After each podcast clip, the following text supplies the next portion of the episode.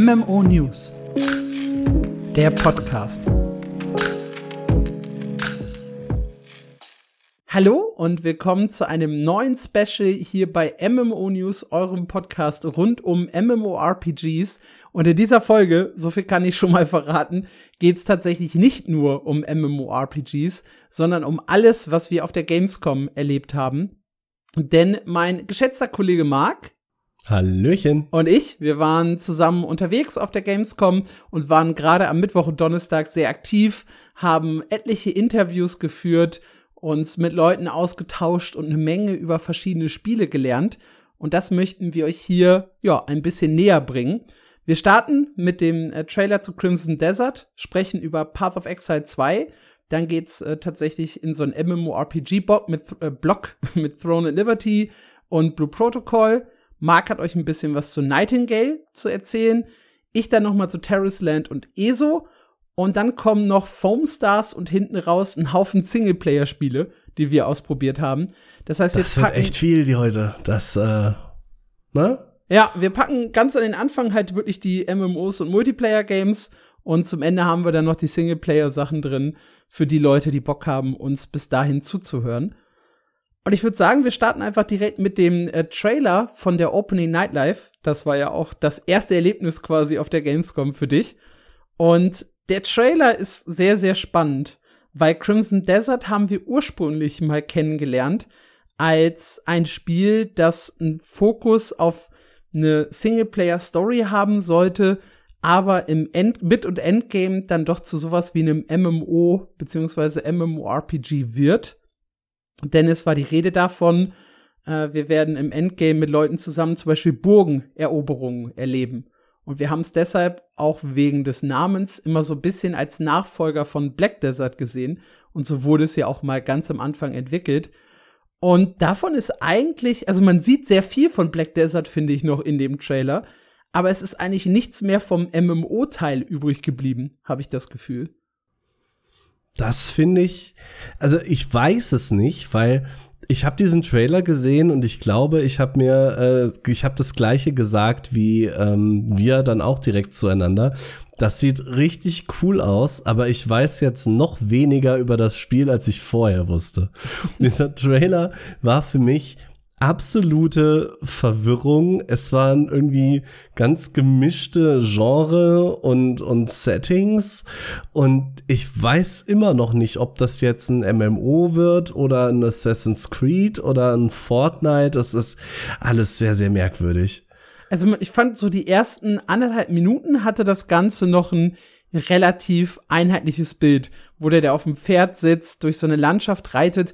Übrigens mit diesen ganzen Steinwänden und Holzzäunen am Rand sah es halt wirklich sehr, sehr stark nach einer, nach einem modernen Black Desert aus. Habe ich sofort mhm. gedacht, okay, krass, verstehe ich. Händlermenüs sahen noch gut aus und so weiter. Und dann so ungefähr bei der Hälfte, so nach dem Angeln, wurde es, glaube ich, richtig weird, wo der Charakter dann durch Portale geht, in so eine, durch so eine andere Welt läuft und dann kamen immer mehr Szenen, wo ich dachte, holy shit, was habt ihr da alles reingemischt in dieses Spiel? Bei dem Portal war ich noch so ein bisschen bei Black Desert, weil die haben ja auch, ich weiß gerade den Namen nicht, wenn du in diesen Brunnen springst, dann bist du ja auch irgendwie in so einer, so einer Zwischenwelt. Ja, Und meine Lieblingsquest-Reihe. Ja, ja. Ja, genau. Also das habe ich noch gesehen. Ich war spätestens da raus, wo er die Ziege wirft. Und das war irgendwie total wirr, dass die Ziege da plötzlich zur Waffe wird und irgendwann gegen Ende von dem Trailer fällt er ja auch einfach aus dem Himmel und da war ich raus. Ah, Diese, dieser Fortnite-Moment, wenn er so nach unten ja. gleitet und so fliegenden Granaten ausweichen muss. Und ab danach kam dann irgendwie Bullet Hell und verrückte Monster und ich weiß es nicht. Ich habe keine Ahnung, was, was, was Crimson Desert ist. Wird. Also komplett wirr. Komplett wirr. Und trotz allem habe ich total Bock drauf, weil das, was ich da gesehen habe, fand ich, sah sehr spaßig aus. Unabhängig davon, was es jetzt am Ende wird. Also, ich hatte am Ende so den Eindruck, es wird Assassin's Creed Black Desert, nur ein bisschen verrückter. Eben, wo du Sachen machen kannst, wie mit Ballons fliegen und Ziegen um dich werfen. Meinetwegen. So ein, ein ganz passender Vergleich vielleicht. Man kannte GTA und GTA war groß Und dann kam Saints Row und hat im Prinzip das gleiche gemacht, nur mit einer Prise durchgeknallt. Und vielleicht wird Crimson Desert das Saints Row zu Assassin's Creed Valhalla. So ein bisschen den Eindruck hatte ich am ich Ende. Ich fand die Szene super, wo der aus der Luft heraus auf seinem Mount gelandet ist und sofort losreiten konnte. ja. Sah total realistisch aus, ja. Absolut. Also für mich wirkt's halt bisher echt eher wie so ein Singleplayer Black Desert mit ja, ich weiß gar nicht mit was. Also viel mehr als, als Singleplayer Black Desert kann ich dazu gar nicht sagen.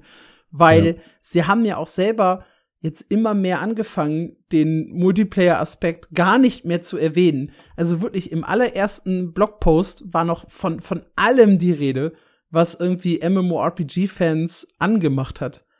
Also, ne, wie gesagt, im Endgame soll es, äh, so, soll, sollte es riesige Schlachten geben, Handel soll wichtig sein, eine offene Welt mit anderen Spielern zum Erkunden. Wir haben uns das hier so ein bisschen ja vorgestellt wie GTA Online. Das heißt, ich habe einen Singleplayer, wo ich die Story spiele mit diesen Söldnern und dann geht's über in einen Multiplayer, eine offene Spielwelt, wo ich dann quasi mein Late Game verbringe mit der Interaktion ja. mit anderen Leuten und so.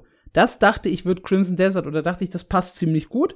Die Story-Fans werden halt über diesen Singleplayer abgeholt und wenn du da halt irgendwie, weiß ich nicht, 60, 80 Stunden Content reinbutterst, dann kannst du es ja auch problemlos jedem Singleplayer empfehlen und sagen, wenn die Story gut ist und das Gameplay, äh, dass die das spielen können. Und die, die dann Absolut. Bock haben, gehen dann in so ein Service-Game über. Wie es eben auch bei GTA der Fall war oder bei Red Dead Redemption zum Beispiel, also Red Dead Redemption 2.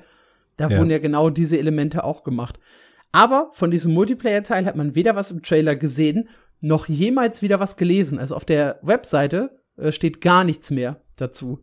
Und das irritiert mich so ein kleines bisschen.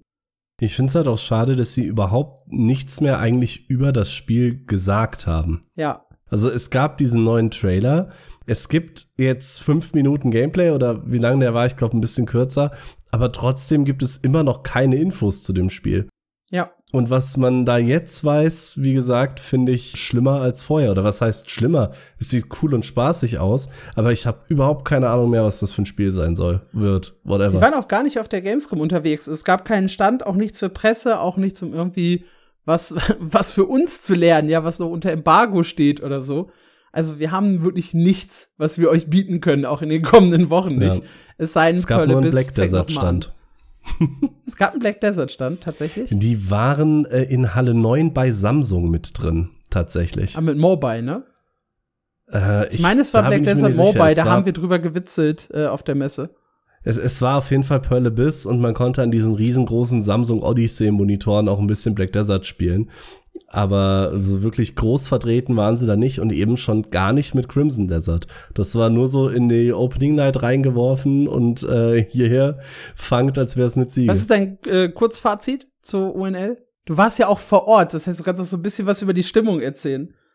Die Stimmung war großartig, auch wenn es am Anfang diesen kleinen ähm, witzigen, also ich fand ihn witzig, äh, viele fanden das, glaube ich, sehr enttäuschenden Moment gab, wo der Typ auf die Bühne gerannt ist äh, und gefragt hat, ob GTA 6 dann jetzt bald mal kommt. Ich weiß tatsächlich nicht, wie viel man im Stream davon gesehen hat. Äh, das habe ich mir nicht angeguckt in echt hat man das erst so gar nicht gerafft, weil wir dachten halt, es gehört zur Show, weil plötzlich läuft halt einer auf die Bühne. Man hat im Saal auch nicht wirklich verstanden, was derjenige gesagt hat. Und es wurde erst klar, dass es nicht zur Show gehört, als er relativ unsanft von den Securities weggetackelt wurde. Und dann dachte man irgendwie, okay, Moment, nee, das, äh, das passt nicht. Ansonsten hatte Geoff Keighley ja vorher schon angekündigt gehabt, dass man nicht so viel Neues erwarten soll, mehr Infos zu bekannten Spielen. Das haben wir unterm Strich ja dann auch gekriegt. Deswegen, ich würde sagen, Erwartungen erfüllt. Es war okay. Man hätte jetzt nicht unbedingt vor Ort sein müssen, auch weil die Organisation am Einlass ein bisschen merkwürdig lief und das alles sehr undurchsichtig und unorganisiert war. Aber cooles Programm, ein paar coole Trailer. Ein Release-Termin zu Nightingale, beziehungsweise ein Early Access-Termin war da, glaube ich, mein ja. Highlight oder der Start tatsächlich, was äh, das Live oder was was live noch mal viel schöner war als im Stream, glaube ich. Dieser Typ mit seinem Klavier, der äh, eröffnet hat mit der mit dem Theme von Starfield, war übrigens, wie ich später erfahren habe, auch der gleiche Mensch, der das äh, auch komponiert hat, der da mit seinem Flügel die Opening Night eröffnet hat. Das war sehr schön. das, das war mein Kurzfazit von, von vor Ort. Was war denn deins? Ja, ich habe mal vom Laptop aus zugeschaut, auf dem Bett liegend und muss sagen, ich war unterwältigt, aber ich war von den letzten Trailer Rotations auch schon unterwältigt. Ich glaube einfach, das Format ist halt nicht so super geil, wenn du halt nicht wirklich was komplett Neues bieten kannst. Weil ich habe keinen großen Unterschied in den Trailern gesehen zum Summer Game Fest und auch teilweise schon zu den Game Awards letztes Jahr. Da waren ja auch irgendwie Alan Wake und diese ganzen Spiele waren ja alle da auch schon dabei. Und das mhm. sind halt alles auch keine Spiele, die mich interessieren. Ich bin ja, glaube ich, auch zu genre-spezifisch. Also ich hätte halt lieber ja. so ein, ja weiß ich nicht, eine, eine MMORPG-Night, wo alle Spiele ihren, ihre nächste Erweiterung oder sowas vorstellen, als halt wirklich sowas. Aber ich weiß nicht, wie das die Leute draußen wahrnehmen. Schreibt uns dann halt auch gerne im Discord oder irgendwo. Aber ich finde diese ganzen Trailer-Rotations inzwischen eher unterwältigend. Wobei du dir ja dann jetzt so ein bisschen selber widersprochen hast, ne? Wieso? Weil du ja gerade meintest, ähm, du findest es nur gut, wenn man was wirklich Neues zeigen kann. Und dann willst du aber nur Trailer für Erweiterungen haben. Nein, also. aber, nein, aber du weißt, wie ich das meine. Wir haben einfach nicht genug ja. MMORPGs, um halt, äh, ja, da was Neues zu zeigen. Aber du kannst ja auch eine Erweiterung aus dem Hut, zau äh, Hut zaubern, wie Secrets of the Obscure, ja, und da dann plötzlich ankündigen. Wenn es vorher noch nie was zu der Erweiterung gegeben hat, ist es ja schon was Spannendes. Ja. Also das Cyberpunk-Ding war ja jetzt, glaube ich, auch zum ersten Mal, dass die was gezeigt haben, ne, von der Erweiterung. Nein, da gab es schon ausführliche Berichte okay. und. Dann never mind. Aber ja. wenn, wenn das halt zum allerersten Mal kommt, dann ist das für mich vollkommen fein, als was Neues wirklich. Hm. Aber das, ich, ich, dieser Weltneuheit, äh, dieser Einblendscreen, der man beim Summer. Premiere. Ja, ja, ja. Davon gab's halt dieses Mal bei der Gamescom halt wirklich gar nichts. Und dafür Nein. dann halt auch Eintritt vor Ort zu bezahlen, stelle ich mir echt schwierig vor. Also, beziehungsweise ja. einfach nicht lohnend für mich selber. Vor allem 29 Euro irgendwas hat die Karte, glaube ich, gekostet. Puh. Ja. Großes Puh. Dann lass uns doch mal lieber über was richtig Positives sprechen, weil ich weiß, dass du morgens um 8.50 Uhr panisch über die Messe gerannt bist, die erst um 9 Uhr aufmacht, weil du zu Path of Exile 2 wolltest, deinem ersten Termin.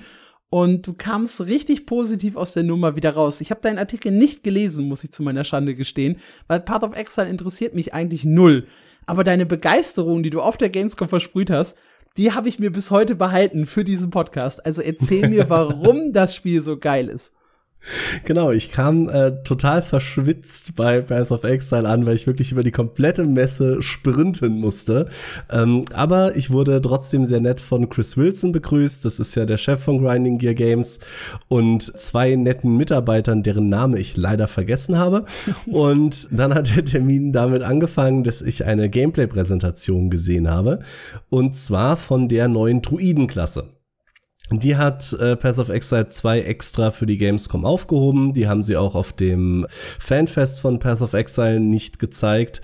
Da war ich natürlich gleich mal hin und weg. Und was ich super spannend fand, sie haben sich direkt in den Vergleich mit Diablo 4 gestürzt, weil der Druide in Path of Exile 2 wird mehrere Tierformen haben, mindestens zwei. Wie viele genau, wollten sie mir leider nicht verraten. Aber sie haben für die Präsentation die Bärenform gewählt, was ja die ist, die auch in Diablo 4 sehr prominent ist. Dann durfte ich mir 20 Minuten ungefähr angucken, wie dieser Druide sich spielt. Und er hat es so ein bisschen aufgebaut, als würde man quasi selber spielen und ein bisschen mit der Klasse herumexperimentieren. Also er hat mir erst die Skills gezeigt, dann ein bisschen tiefer in das Skillsystem gegangen, mit wie kann ich das jetzt vielleicht noch anpassen. Und zu guter Letzt, wie kann ich da noch Dinge automatisieren? Da ist Path of Exile ja ganz, ganz groß drin. Und das sieht so unglaublich befriedigend aus, wenn man das spielt. Ich möchte da vielleicht mal ein Beispiel äh, zur Hand ziehen, dass man sich das besser vorstellen kann. Dieser Druide ist tatsächlich eine Mage-Klasse, das heißt, an sich hält die gar nicht so viel aus, kann aber natürlich in die Bärenform gehen. Das passiert in Path of Exile 2 ganz automatisch, sobald man einen Bärenform-Skill drückt und äh, dann wird man groß, böse und sehr viel tankiger. Und als Bär sammelt man Rage Stacks, die man dann mit anderen Skills wieder rauslassen kann. Unter anderem gibt es da so ein Rampage quasi, wo er quasi so durch die Gegend rennt und die ganze Zeit auf den Boden schlägt. Das sieht schon richtig geil aus. Dann hat er mir äh, gezeigt, ich habe jetzt so einen Blitzsturm in der Human-Form Und wenn ich diesen Blitzsturm aber in den Rampage-Skill integriere, was durch dieses ähm, äh, Support-Skill-System ja funktioniert, renne ich da plötzlich als Bär wütend rum und es hagelt Blitze, während ich das tue. Und dann gibt es noch einen zweiten Skill in der Human Form, der stellt einen Vulkan auf, der so Feuerbälle ausspuckt. Und dann der Clou, wenn es Erschütterungen neben dem gibt, tut er das öfter. Das heißt, ich kann den da auch noch reinpacken und dann steht da so ein Vulkan, der Feuer spuckt und du rennst in Rampage drumherum und haust die ganze Zeit auf diesen Vulkan drauf, wodurch der noch mehr Feuer spuckt. Und es gibt noch Blitzeinschläge, die den Vulkan treffen, was wohl auch als Erschütterung zählt, wodurch der Vulkan dann noch mehr Feuer spuckt. Und das ist schon echt eine super geile Machtfantasie, äh, die mhm. darüber kommt. Das klingt hervorragend. Ich wollte gerade sagen, die Anfänge, die du erzählt hast, ja gut, Druide, Bärenformen, Rampage-Stacks, das ist halt alles nichts irgendwie Besonderes. Aber diese mhm. Kombination mhm. aus den drei Fähigkeiten klingt mega gut. Ja, er hat mir dann noch äh, einen Skill gezeigt, da weiß ich leider nicht mehr im Detail, wie es funktioniert. Es lief auf jeden Fall darauf hinaus, dass sie jede Erschütterung doppelt auslöst und dann ist dieser Vulkan einfach nur noch crazy gegangen. Das war richtig großartig nach dieser 20 Minuten äh, Sache, die ich mir angeguckt habe, es war übrigens Live-Gameplay, sie haben es nicht aufgenommen, was ich auch sehr schön finde. Aber du ähm, durftest nicht selber Hand anlegen. Doch, doch, das kam dann danach. Ich ah wollte ja, jetzt okay. nur erstmal erwähnen, äh, das war Live-Gameplay. Der liebe Entwickler ist äh, in der Mission auch dreimal gestorben. Das war übrigens in Kapitel 4, was er mir da gezeigt hat. Ich weiß nur nicht von wie vielen. Ähm, dann, ja, hm. werden wir sehen, ne, ob es peinlich ist, ja. Ja, danach hatten sie mich an einen Rechner gesetzt und ich durfte mir äh, einen Charakter aussuchen, den ich spielen will. Da gab es den Monk direkt zum Spielanfang, für den ich mich entschieden habe. Ich hätte an der Stelle aber auch zwei Charaktere äh, spielen können, die entweder in Kapitel 2 oder in Kapitel 3 sind. Was ich auch schon mal cool finde, weil eigentlich kannst du dir bei solchen Pressedemos nicht komplett aussuchen, was du spielen willst. Ja, da kommen wir gleich drauf, ja. Ja. Jedenfalls, ich dachte mir, äh, ich hatte ja einen Artikel im Hinterkopf, Vergleich mit Diablo 4. Diablo 4 habe ich nicht so lange gespielt, das heißt, ich muss den Spielstart vergleichen und äh, habe dann den äh, Monk genommen, direkt zum Anfang. Und wie könnte es anders sein? Path of Exile 2 bleibt dem Vorgänger treu. Ich wache nackt am Strand auf und muss mich erstmal zurechtfinden, was da eigentlich los ist. Und das habe ich dann ungefähr eine Stunde gespielt, hatte da äh, am Ende, ich glaube, drei Skills auf meinem Monk, die dann auch schon schön verkettet werden können. Also ich hatte dann irgendwie so einen Skill, der Luftstacks aufbaut und ein anderer, der die wieder verbraucht und dann größer wird. Also ging jetzt noch nicht so deep, aber ich war auch Level 5. Also mein Gott. Und äh, da fand ich es eben richtig schön, dass mich das Spiel direkt zu Beginn schon fordert. Also ich bin, glaube ich, zweimal gestorben, bevor ich diesen Strand verlassen habe. Und auch diese Trash-Mobs sind wirklich, wirklich schwierig, weil man sich auch ganz umgewöhnen muss. Also wenn ihr Path of Exile 1 gespielt habt, wahrscheinlich noch mehr. Ich habe so ungefähr 200 Stunden Path of Exile 1 gespielt. Und die größte Neuerung ist natürlich die Dodge Roll. Die gab es in Path of Exile 1 nicht. In Path of Exile 2 gibt es die. Und auch sehr viele Skills haben richtig viel Mobility, gerade auf dem Monk. Und erstmal freut man sich drüber. Auf der anderen Seite wird das jetzt aber auch vom Spiel äh, vorausgesetzt, weil ihr sonst komplett auf die Fresse kriegt. Und das äh, muss man äh, sehr unsanft lernen. Abseits davon ist Path of Exile 2 äh, leichter für Einsteiger. Das ist ja auch das große Ding, was sie sich vorgenommen haben. Sie wollen nicht mehr so overwhelming und viel zu kompliziert sein. Das schaffen sie in äh, erster Linie durch Gold als ähm, als eine globale oder, oder generelle Währung. Damit kann man bei sehr vielen Händlern bezahlen. Vorher gab es das nicht. In Path of Exile 1 musste ich 100 verschiedene Währungen suchen, die jeder verschiedene Händler haben will. Deswegen, Gott sei Dank, es gibt Gold. Und zum anderen werden die Fähigkeiten von der Ausrüstung in ein eigenes Fähigkeitenmenü verlagert. Und das macht es so viel angenehmer. So wirklich so viel leichter, so viel leichter zu verstehen auch. Ähm, mit den passiven Skills, das ist ja, dafür ist Path of Exile, glaube ich, bekannt, dieser gigantische Skilltree. Mhm. Ich glaube, jeder hat den mal vor Augen. Absolut. Der, ja Der wurde jetzt erweitert. Es gibt, ich glaube, 40 Skills mehr als im ersten Teil. Und auch da haben sie einen kleinen Tweak für äh, Einsteiger drin. Es gibt jetzt sogenannte, ähm, ich glaube, Fluid Points hat er sie genannt. Die kann ich jederzeit frei verteilen und auch an gewisse Skills bündeln. Auch da hat er mir auch wieder zurück zu dem Beispiel mit dem Bär. Er hat mir gezeigt, ich kann passive Skills nehmen, die mir Rage Damage extra geben die sind dann aber nur aktiv, wenn ich in Bärenform bin. Und wenn ich einen Stab in der Hand habe, habe ich dann Vulkanschaden extra, nur weil ich einen Stab in der Hand habe. Das funktioniert komplett automatisiert. Und die kann ich, wie gesagt, jederzeit neu verteilen und respect. Nur um das für mich nochmal zusammenzufassen. Path of Exile 2 war aber ein komplett eigenständiges Spiel und nicht eine Erweiterung zu Path of Exile 1. Genau, es wird ein komplett eigenes Spiel, einem eigenen Client. Was sie allerdings sehr schön gemacht haben, weil ursprünglich war es ja mal als Erweiterung für Pass of Exile 1 angekündigt. Dann haben sie gemerkt, es wird zu groß, wir machen was eigenes draus. Es bleibt aber so, alle Skins und Microtransactions, Comfort-Sachen, die ihr in Pass of Exile 1 gekauft habt, nehmt ihr mit in den zweiten Teil. Das ist fair. Es werden beide Spiele parallel weiterlaufen und auch in Zukunft wird alles, was ihr in entweder 1 oder 2 kauft, äh, direkt für beide Spiele verfügbar sein. Und das finde ich ein sehr, sehr faires System. Okay, weil ich hatte das kurzzeitig nämlich auch in Erinnerung, irgendwie, dass das eine Erweiterung hm. werden sollte. Das war auch genau die Zeit, wo Overwatch 2 angekündigt wurde und wo auch auch irgendwie Fantasy Star Online mit New Genesis kam und meinte, das alte Spiel erweitern zu müssen. Alle meinten ja einfach ihr Teil 1 irgendwie erweitern zu wollen. Deswegen wollte ich das nur noch mal äh, klarifizieren. Genau. Nee, das haben sie gekippt. Ist ein eigenes Ding. Leider noch äh, sehr, sehr weit weg. Obwohl es sich schon butterweich gespielt hat, muss ich sagen. Aber gut, kann auch äh, sein, dass sie da eine gepolischte Demo für die Gamescom rausgeputzt haben. Die Beta für Path of Exile 2 startet im Juni 24. Das heißt, ein Release werden wir, glaube ich, frühestens Ende nächstes Jahr sehen. Und dafür, finde ich, lief das schon sehr, sehr gut und hat sehr viel Spaß gemacht. Ja, cool. Das war Marks erster Termin.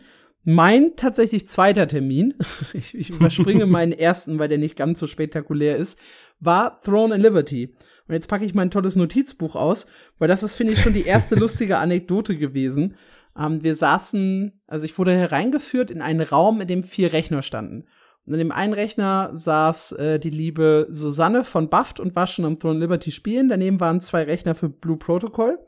Und es war tatsächlich so, dass äh, Susanne sich Notizen machte und äh, ich dann mein Notizbuch rausholte, mir logischerweise auch Notizen machte, machte. Und dann kam nach uns Leute, die Blue Protocol gespielt haben und die einfach so drauf losgespielt haben, keinen Plan hatten, dann musste die PR-Dame dahinter stehen und denen so ein bisschen was erklären und so. Und diese PR-Dame hat nicht ein Wort mit mir gewechselt, nachdem ich mich an den Rechner gesetzt habe.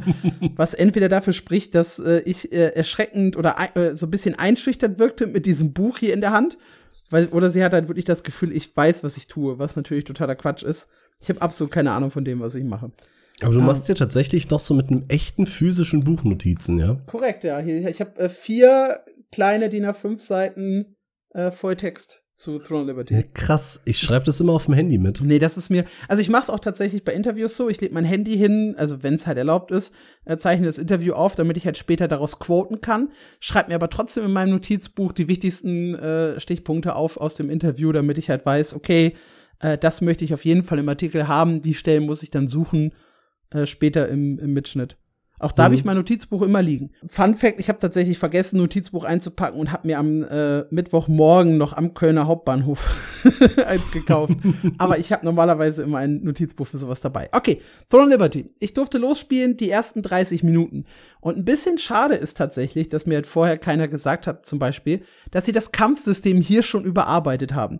Ich habe nämlich einen Stichpunkt, äh, irgendwo so bei, bei beim zehnten oder elften Punkt Kampfsystem überraschend doch nicht so scheiße. Später im Interview habe ich dann erfahren, dass ich schon eine verbesserte Version spielen durfte. Hätte ich das nämlich vorher gewusst, wären solche Punkte in unserem äh, Discord hat zum Beispiel Milo, ich weiß immer noch nicht, wie ich dich ausspreche, äh, gefragt, ob ich Animation canceln konnte. Und das hätte ich natürlich ausprobiert, wenn mir jemand gesagt hätte, das ist das neue Kampfsystem. Dann hätte ich das probiert, so ein bisschen an die Grenzen zu führen. Ich habe aber äh, eigentlich damit gerechnet, dass ja später noch eine Überarbeitung des Kampfsystems kommt. Ich habe auch in dem Podcast gesagt, als jetzt äh, Throne Liberty verschoben wurde, dass das wahrscheinlich noch dauern wird, bis wir das spielen können, dieses verbesserte Kampfsystem. Ja, Pustekuchen. Ich konnte es schon spielen, hab's aber nicht, be äh, nicht bemerkt. Also, was habe ich mir notiert? Äh, erstmal ganz grundsätzlich, ähm, es gab ein riesiges, dickes Fragment, das wurde äh, zerstört und diese Fragmentsplitter liegen jetzt überall in der Welt verteilt und sorgen halt so ein bisschen für Chaos. Ähm, es wird auch schon äh, eingangs so ein bisschen der Day-and-Night-Cycle erklärt, dass das Wettersystem wichtig ist und so weiter.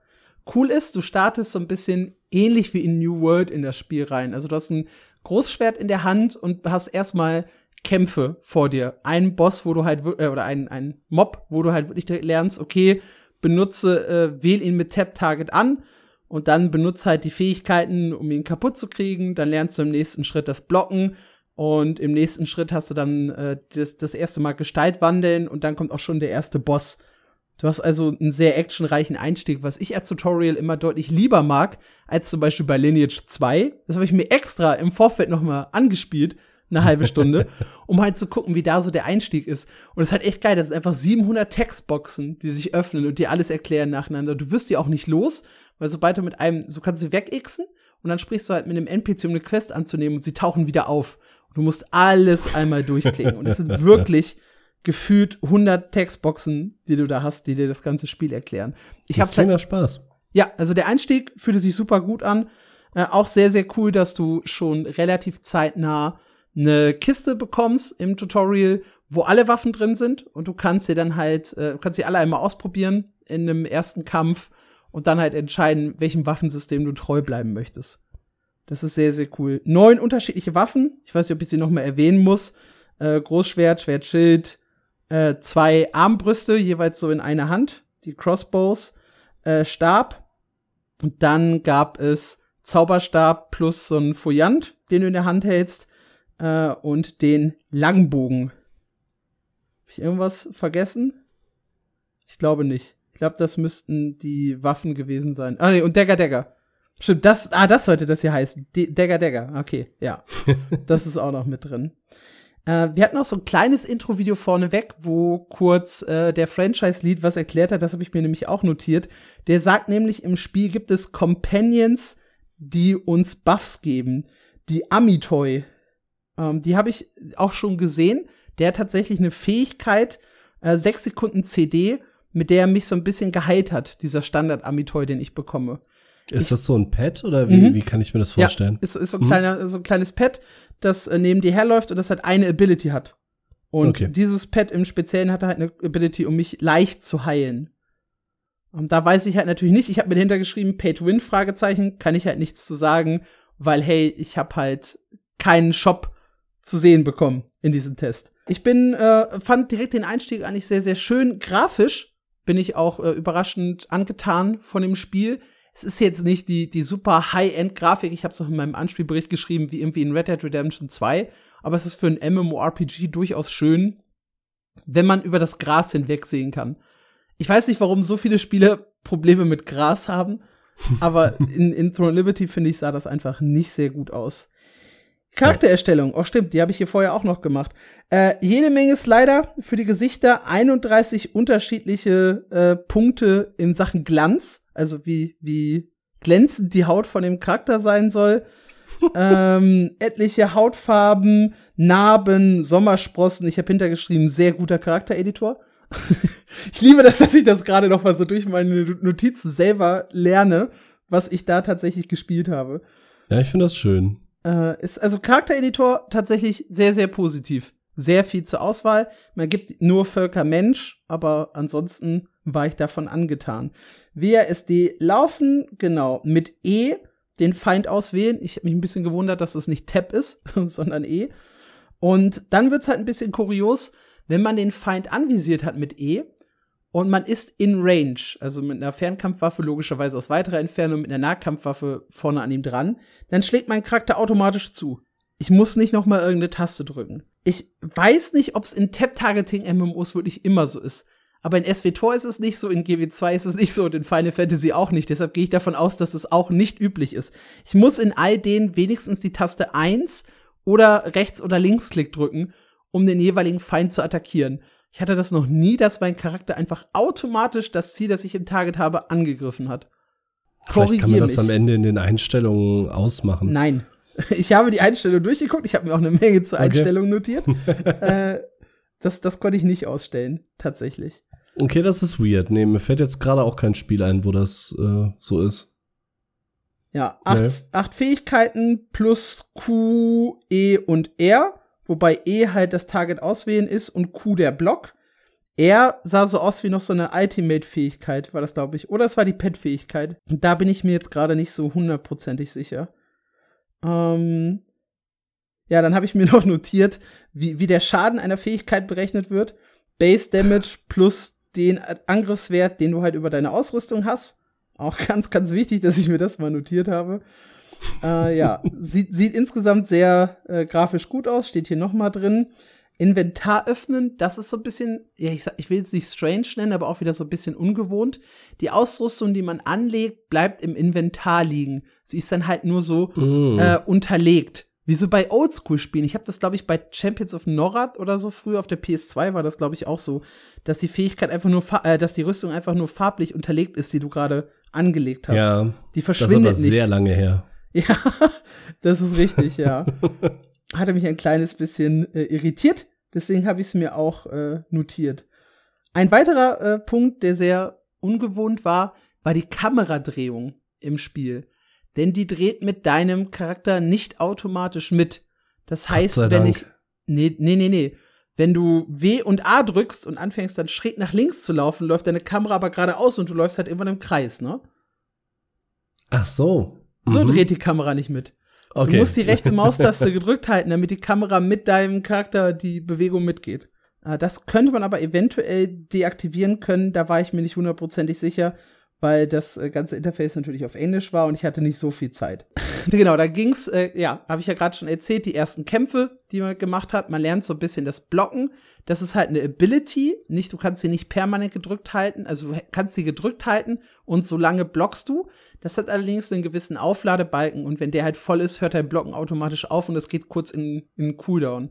Das heißt, du kannst nicht wie, wie bei New World die rechte Maustaste den ganzen Tag gedrückt halten und alles blocken, sondern du musst deinen Block einigermaßen timen. Wie die äh, Blocks in Guild Wars 2. Der Krieger zum Beispiel, zum Beispiel, hatte, funktioniert ja genauso, ja. Exakt, ja. Äh, dann lernt man sehr, sehr schnell die Wolfsform und ich muss sagen, diese Verwandlung in die Tiere waren mein persönliches Highlight bisher in Throne of Liberty. Und zwar machst du das wirklich on the fly. Also ich laufe mit W geradeaus und wenn, während ich W gedrückt halte und dann Shift einmal kurz antippe, verwandle ich mich instant in den Wolf und renne halt schneller. Das ist so cool. Fühlt sich mega gut an. Äh, ich kann mit dem Wolf dann speziell noch mal sprinten, um noch mal schneller zu sein. Äh, da gibt's dann eine Ausdauerleiste. Wenn die aufgebraucht ist, hat sich das logischerweise erledigt und man läuft wieder nur ein bisschen schneller. Bleibt man stehen, verwandelt man sich automatisch zurück. Also steht man irgendwie ein, zwei Sekunden an einem Ort dann wird man automatisch wieder in die Menschenform gedrückt. Ebenfalls noch im Tutorial gibt es den Kletterhaken, um sich irgendwo hochzuziehen und man darf sich auch irgendwo runterstürzen und dann diese Adlerflugform ausprobieren. Die spielt sich, finde ich, ein bisschen weird. Also, ich habe halt vielleicht viel erwartet durch Guild Wars 2, durch die Gleitenfunktion da und durch den Greifen. Äh, da kann das nicht mal im Ansatz mithalten. Also man sinkt halt sehr kontinuierlich und sehr, sehr schnell. Also viel schneller als mit dem Greifen in, in Guild Wars 2 oder dem Gleiten. Und äh, man kann noch Sturzflug einsetzen, um halt super fast auf dem Boden aufzuklatschen, aber dabei natürlich keinen Schaden zu bekommen. Aber es hat nicht wirklich dazu eingeladen, lange in der Luft zu bleiben. Schade. Also, da sind tatsächlich andere Systeme ein bisschen besser. Äh, ja, es gibt vier Stats. Strength, Dexity, äh, hier Int und Perception.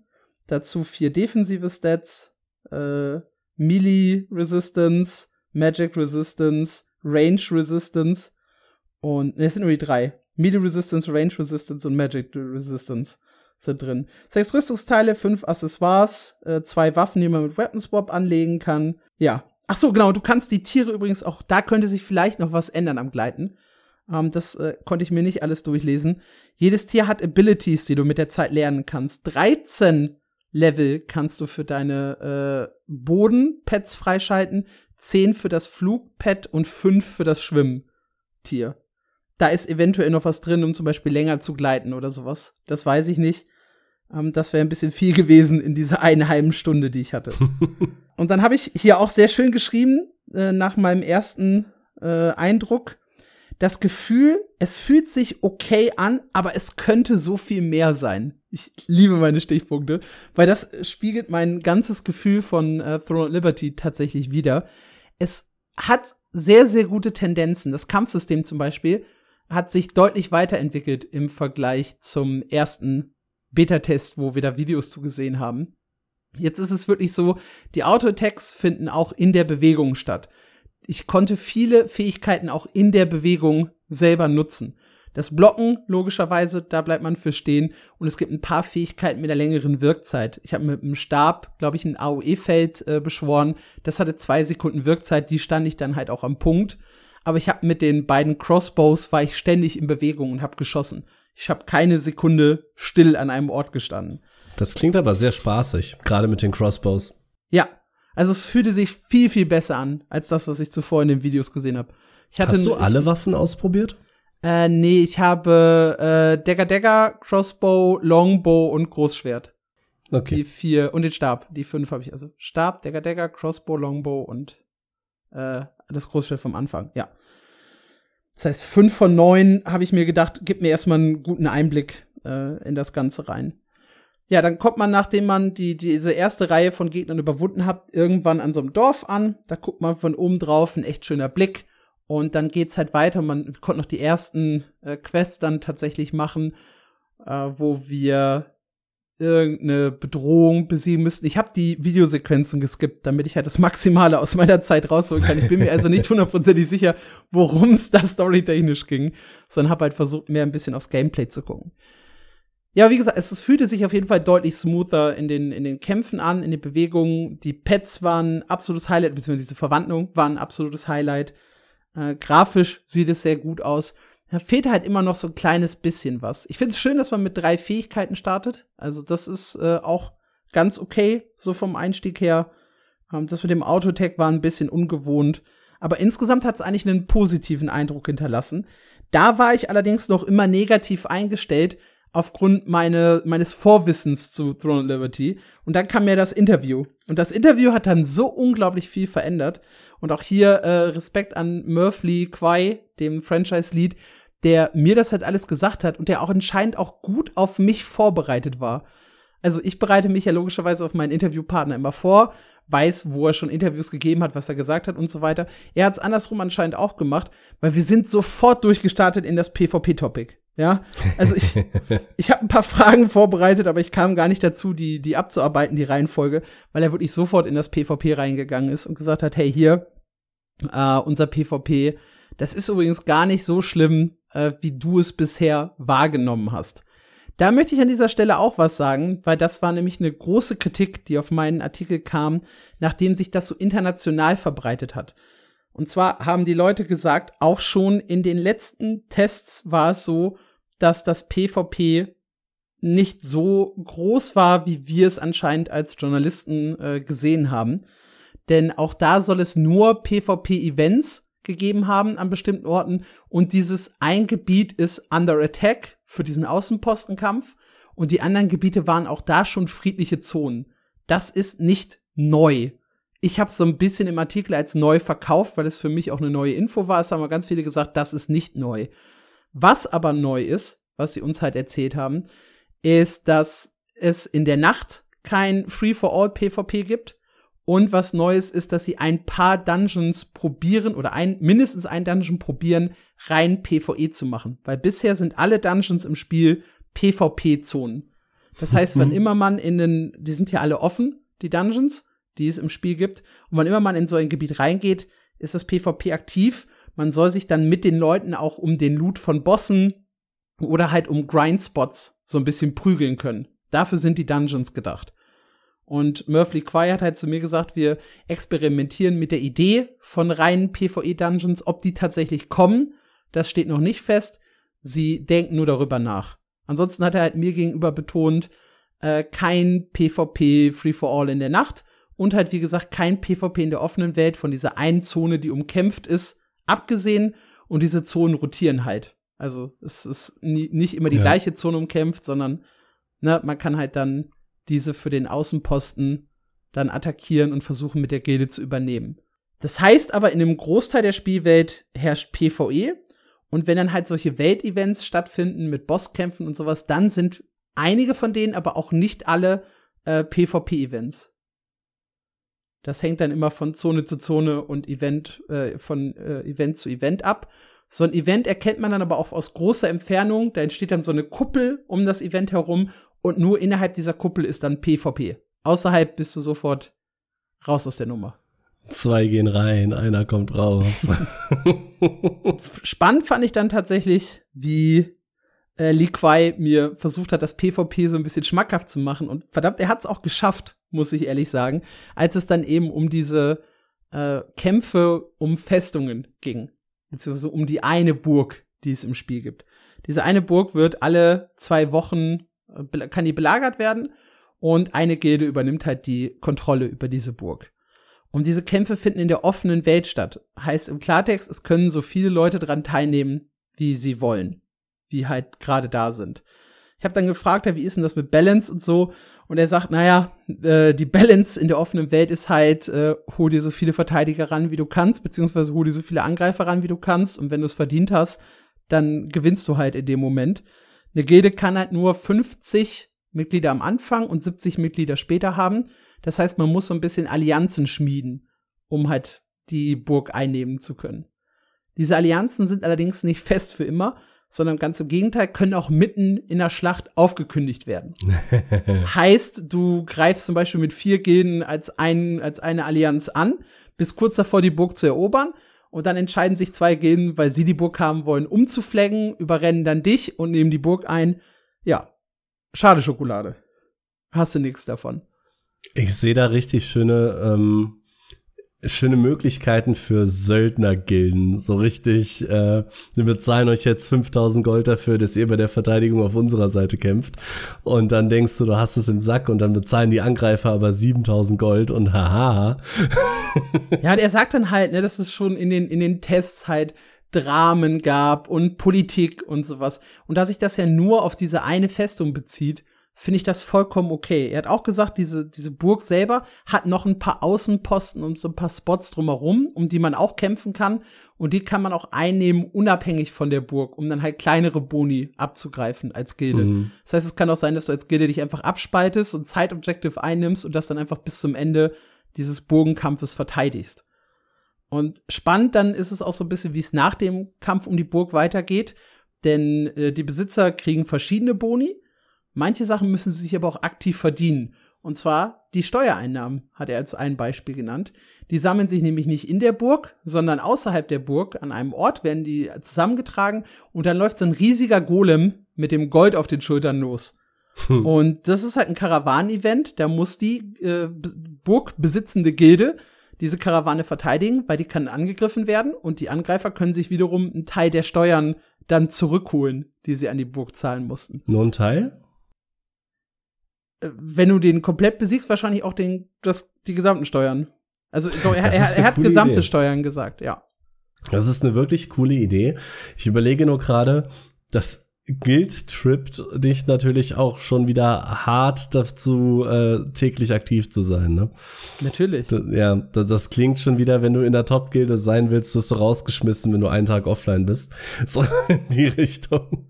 Aber das finde ich gar nicht so dramatisch, weil es halt wirklich Nee. nur ein Aspekt ja wirklich in, der, in dem großen Throne of Liberty ist.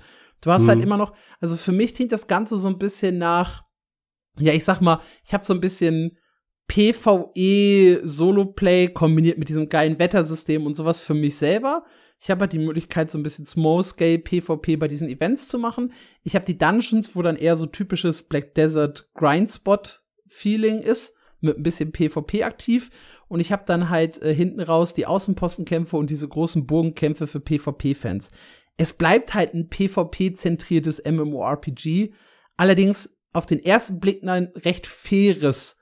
Also wenn ich mir da andere Titel des Genres anschaue, und es gab wirklich viele Leute, die in den Kommentaren geschrieben haben, ja, es ist jetzt ja gar nicht mehr so wie Lineage 2. Und ich fand Lineage 2 so geil und das wird ein Flop, weil es die Lineage-Community nicht mehr anspricht. Und ich denke mir so, ihr lebt ein bisschen hinterm Mond, Lineage hat halt im Westen keine große Rolle gespielt.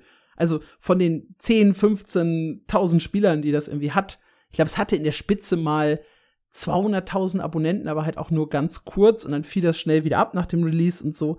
Das sind halt Zahlen, die will ein Publisher wie oder ein Entwickler wie NCSoft nicht. Und ja. ein Publisher wie Amazon. Was, was will ich mit 200.000 Leuten im Peak und dann fällt's ab? Das ist ja sogar weit weg von, von New World und Lost Ark Zahlen. Und sie bringen das Spiel halt auf Konsole.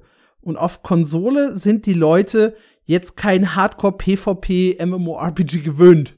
Ja, da, also ich habe immer, ich weiß, das hat sich gewandelt in den letzten fünf bis zehn Jahren mit den ganzen Call of Duty Spielern und Online-Gamern und so. Aber so mein Bauchgefühl sagt mir noch immer, an der Konsole sitzen halt auch sehr, sehr viele Leute, die einfach so ein bisschen Singleplayer PvE für sich, vor sich her spielen und nicht so unbedingt daran interessiert sind, sich hardcore in den MMORPG zu wagen. Und da dann von Anfang an mit Open World PvP zu kommen, ist halt dein Todesurteil auf der Konsole. Finde ich.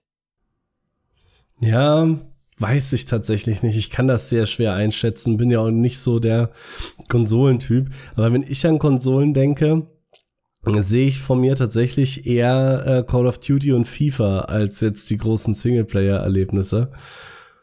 Echt? Konsolen sind für mich immer so prädestiniert für so God of War und was weiß ich nicht was.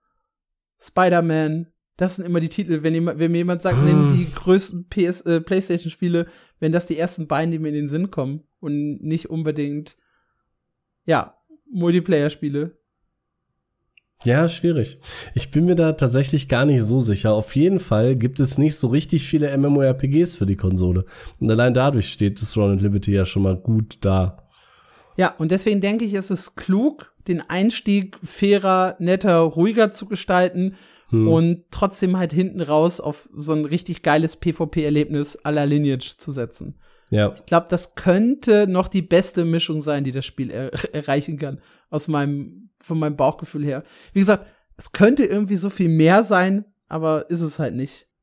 Ich habe aber hart Bock drauf. Also, also von dem, was du mir jetzt erzählt hast, ich war ja vorher schon äh, immer ein bisschen positiver gestimmt zu Throne and Liberty als äh, du und auch, ich glaube auch als die meisten unserer Zuhörer.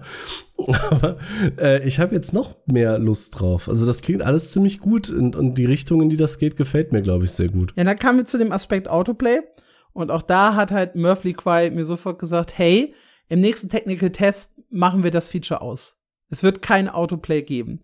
Nice. Und dann gucken wir halt, was die Community sagt und ob es das äh, Feature zurück will. Und wenn die Leute sagen, nee, ist gut so wie es ist, dann lassen wir es gegebenenfalls auch aus. Das klingt ein bisschen kurios, aber ich habe echt viele Leute auch in den Kommentaren gehabt, die gesagt haben, das Spiel braucht Autoplay. Und wenn mir jetzt, also mein erster Impuls war, hast du einen Knall?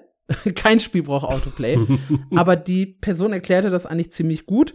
Und zwar geht es darum, dass du halt sehr, sehr viel für Materialien grinden musst und das halt oft hirnlos. Und dieses hirnlose Grinden, da gibt's halt zwei Optionen. Entweder ich lasse es halt im Autoplay machen oder ich installiere mir einen Bot und mache das Ganze. Das ist allerdings ein Designproblem des Spiels und nicht äh, gutes und kein, keine gute Spielerfahrung. Hm. Deswegen, meiner Meinung nach, muss das Autoplay weg. Was Murphy Quay dann hier wahrscheinlich meint, ist, das äh, Grind, also dieses Autoplay-System hatte einen Zweck im Spiel. Und wenn wir es jetzt einfach deaktivieren ohne Kompensation, dann könnte es sein, dass es eine negativere Erfahrung ist, als wenn wir es aktiv lassen. Ja. Das könnte ich mir tatsächlich auch vorstellen. Ich bete aber trotzdem, dass das Autoplay einfach deaktiviert bleibt, weil ich finde es einfach kein gutes Game Design. Ja, dann sollen sie doch langfristig einfach die Grind-Anforderungen runterschrauben. Das haben sie bei Lost Ark ja auch gemacht.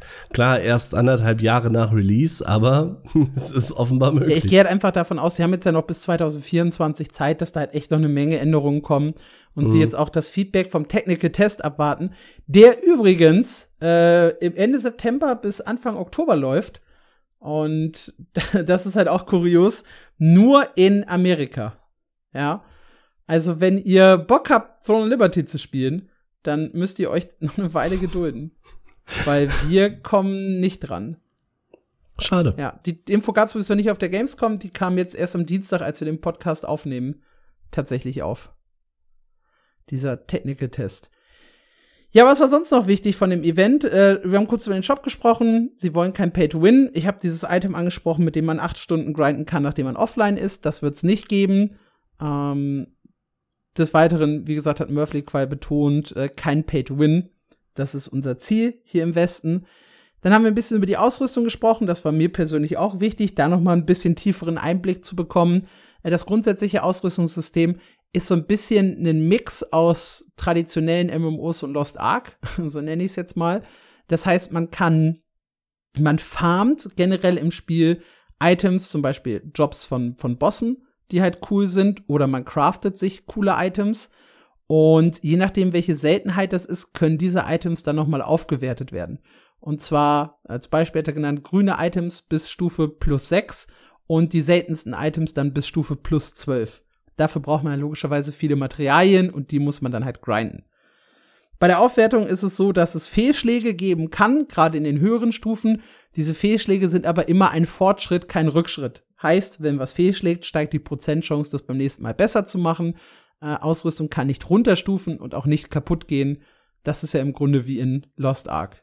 Ja. Ja. Crafting soll, wie gesagt, eine Rolle spielen, wenn man das, äh, die beste Ausrüstung haben möchte.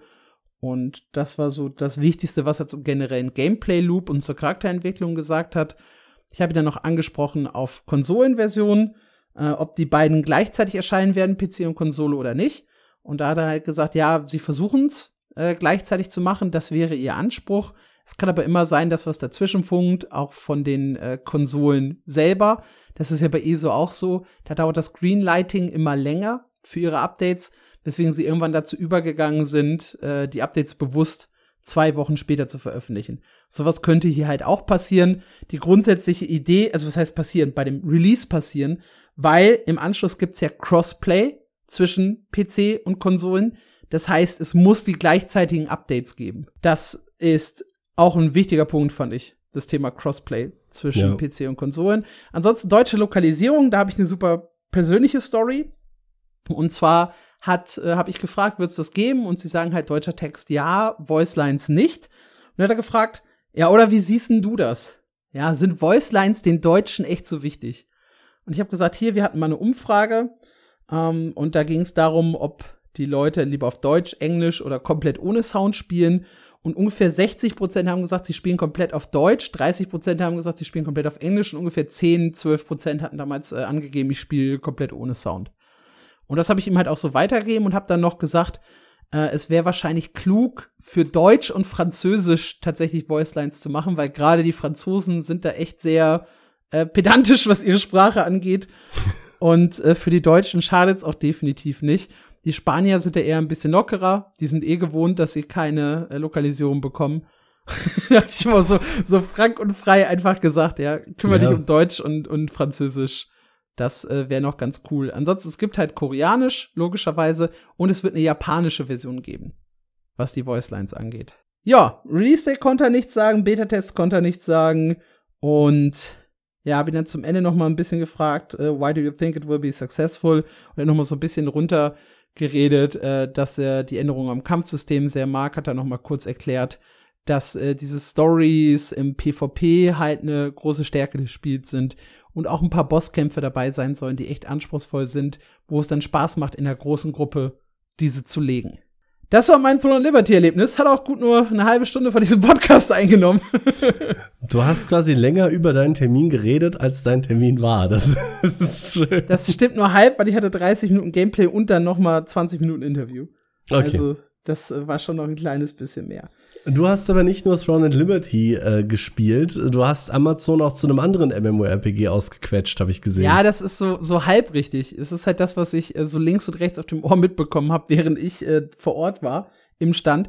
Ich hatte einen coolen Termin, 30 Minuten Interview, 30, äh, 30 Minuten Gameplay, 30 Minuten Pause, 30 Minuten Interview. Und die 30 Minuten Pause habe ich auf dem äh, Stand verbracht hab da äh, auf einer äh, auf dem Stuhl gesessen, hab mir halt meine Notizen runtergeschrieben und Fragen und so weiter, um mich dann halt auf das Interview vorzubereiten.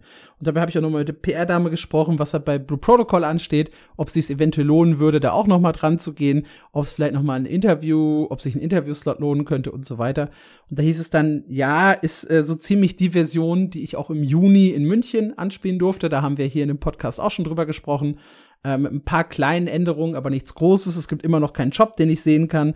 Es gibt nichts, was für mich relevant wäre, meinte sie zu mir.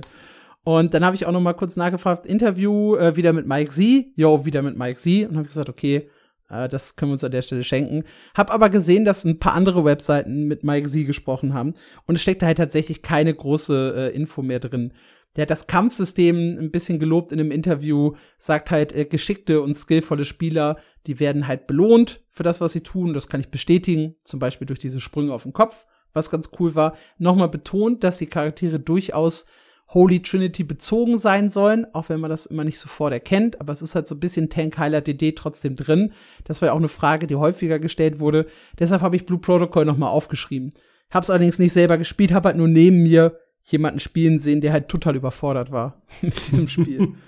ist ein cooles Gefühl, also als MMORPG, ich glaube schon, dass so ein MMORPG für jemanden, der halt nicht im Genre unterwegs ist, echt überwältigend sein kann am Anfang. Erzähl uns was zu Nightingale, Mark. Ja, ich habe Nightingale äh, fast gespielt. Ich durfte beim Spielen zugucken. Es war auch ein super interessanter Termin. Äh, ich hatte nämlich eigentlich gehofft, ich darf selber spielen. Nachdem wir bei der Opening Night Live ja den Trailer zu Nightingale gesehen haben, den ganz neuen, haben sie auch den Early Access Starttermin bekannt gegeben, nämlich den 22. Februar 24. Das ist dann mittlerweile, ich glaube, zwei Jahre verspätet. Ich meine, sie wollten ursprünglich 22 schon in den Early Access starten. Aber das äh, lassen wir mal außen vor. Äh, ich durfte tatsächlich beim Spielen live zugucken. Es war hier wie bei Path of Exile 2 auch kein Recorded Gameplay. Und äh, wir durften das erste Mal so ein bisschen äh, Multiplayer sehen. Weil wenn man bisher Gameplay gesehen hat, waren das, soweit ich das mitbekommen habe, immer Singleplayer. Und ich durfte mir angucken, wie drei Leute gleichzeitig und äh, zusammengespielt haben. Und das ging ungefähr 45 Minuten lang. Danach hatte ich noch ein 15-minütiges Interview mit Aaron Flynn. Das ist der Gründer von Inflexion Games, der auch für Nightingale entsprechend zuständig ist. Der war davor 17 Jahre bei BioWare äh, und tatsächlich auch ein ziemlich wichtiger Typ. Der wollte dann Nightingale machen und deswegen äh, schon mal ein bisschen vorweggegriffen, man merkt dem Spiel an, dass da viel Bioware drin ist. Das hat man in den Trailern, glaube ich, schon ein bisschen ähm, gesehen. Und er ist ja auch nicht der Einzige. Also das Core-Team von Inflexion Games, die haben fast alle schon mal bei BioWare gearbeitet und das merkt man äh, sehr, sehr schnell. Für die, die keine Ahnung haben, was Nightingale ist, es ist ein Koop-Survival- MMO-ish Game, will ich mal sagen. es passen nämlich nur zwölf Leute auf eine Karte. Und es gibt kein PvP, was für ein Survival-Spiel ja erstmal ein bisschen seltsam ist, finde ich aber eine sehr schöne Entscheidung. Was es stattdessen gibt, ist äh, sehr viel Story. Es wird Nebenquests geben, es wird wichtige Charaktere geben, die teilweise auch real existiert haben. Das Ganze spielt in so einem viktorianischen Setting, also so Mary Poppins mäßig.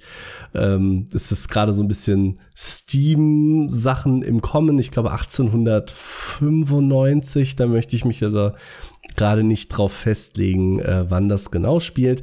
Dazu Gaslaternen, Gaslaternen. Gaslaternen. Die sehen genau. super aus, es gibt eine unheimlich geile Atmosphäre. Genau. Und dazu kommt äh, noch ein bisschen Magie, was in dem Spiel auch eine sehr große Rolle spielt. Und man arbeitet sich dann so ein bisschen vor und äh, besucht eben verschiedene Realms. Also die Grundgeschichte ist äh, irgendwie so ganz grob zusammengefasst. Es gab einen riesen Katastrophendings von, ausgelöst von unseren äh, Erzfeinden, die Fae. Das sind äh, so Feenwesen, die sind sehr magisch und wohl nicht grundlegend böse, aber sehr zwielichtig. Und einer dieser Fae ist auch derjenige, der uns direkt von Anfang an begleitet. Ich habe mir also angeguckt, wie sieht der Spielstart aus. Ähm, da durfte ich aber die Videos leider nicht sehen. Und ähm, den Charakter Creator. Und dann startet es erstmal wie so ein Standard-Survival-Spiel. Also am Anfang war ich zugegebenerweise ein bisschen unterwältigt. Er baut da so ein bisschen rum, baut seinen Kram zusammen, seine Werkzeuge, macht ein Lagerfeuer, grillt was, alles schon hundertmal gesehen.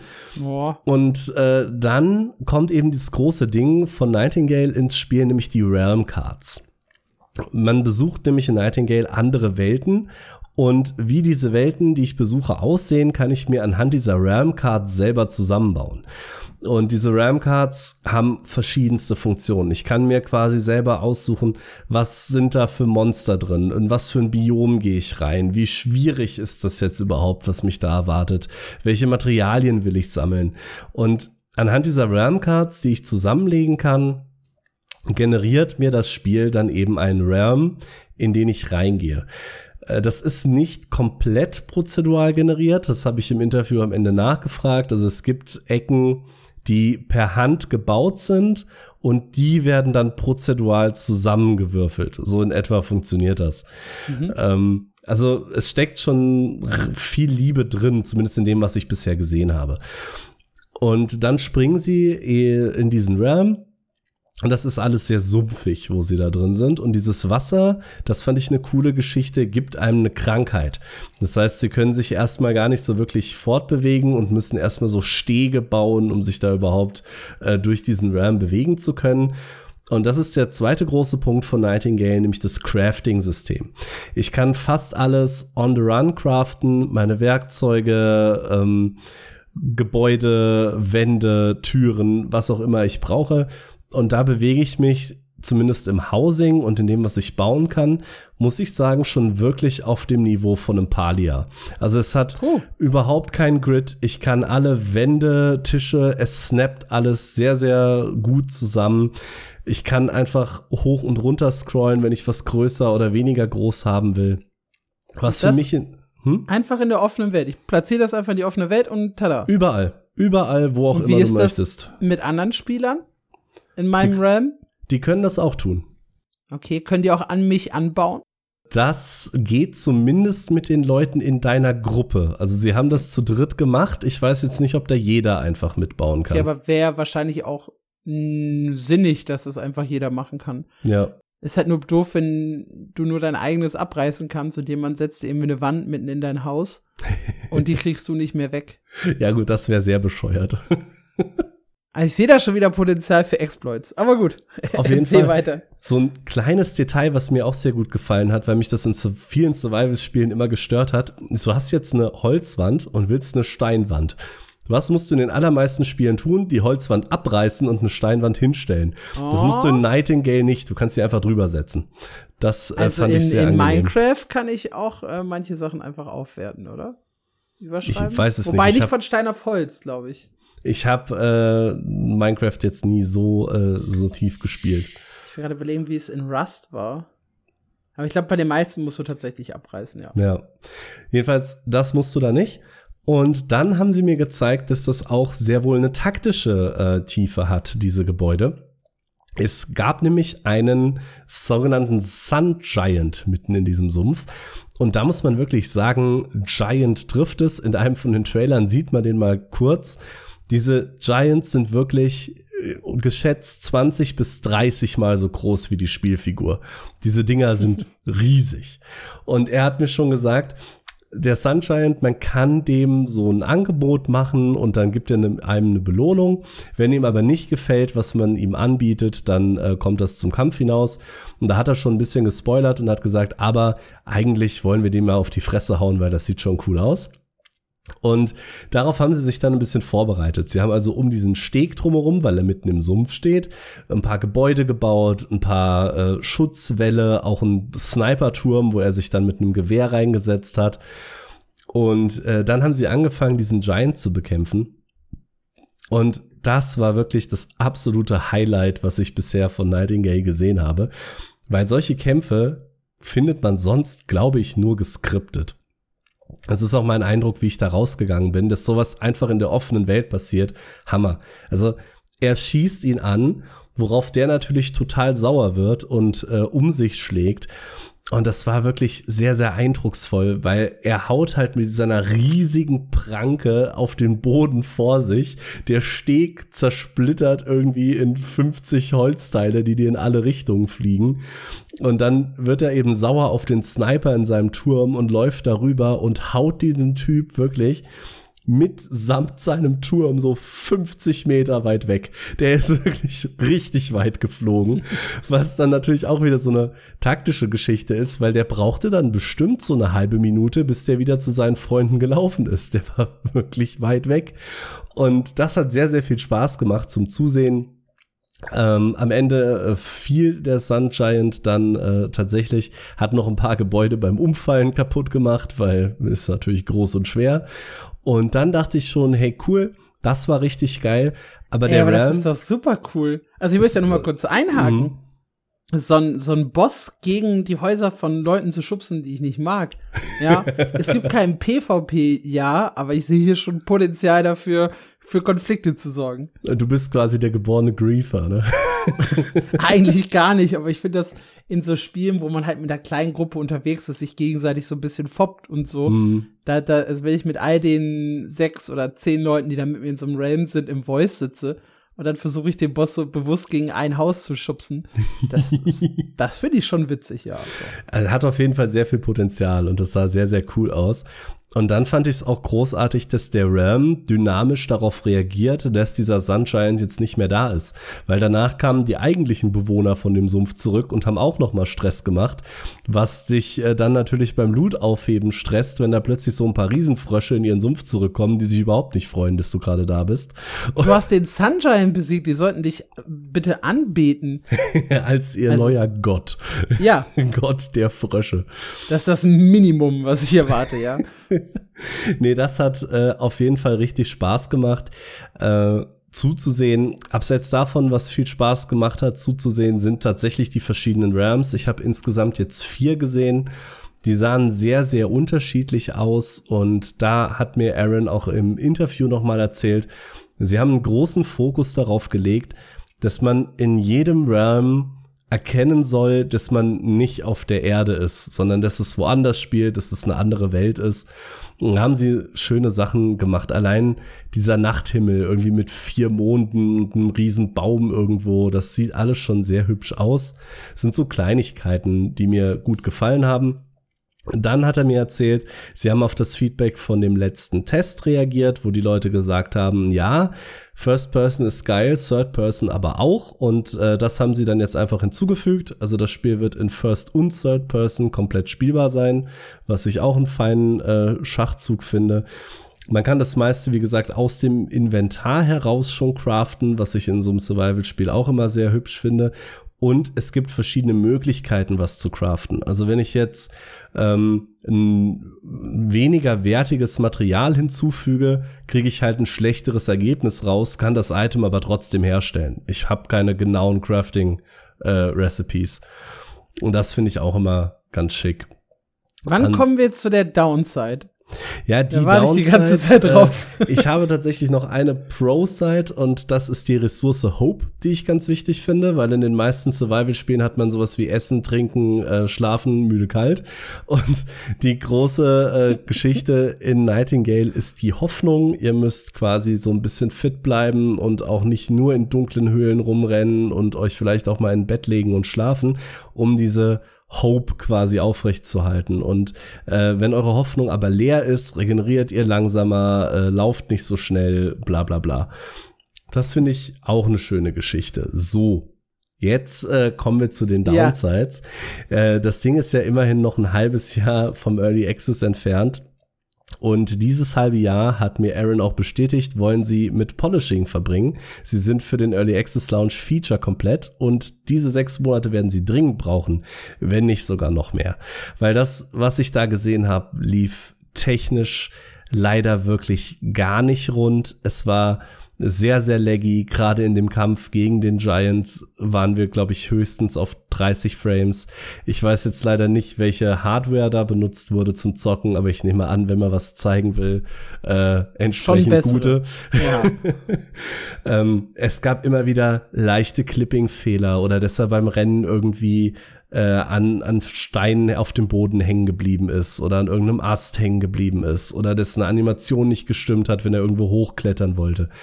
Einmal wollte er in so einen Turm hochklettern, wollte mir das, äh, die Aussicht quasi von da oben zeigen und ist irgendwie drei oder viermal wieder runtergefallen, weil die Detection von der Wand nicht so gut funktioniert hat. Und ja, Also die große Downside ist wirklich, dass das technisch überhaupt noch gar nicht rund aussieht.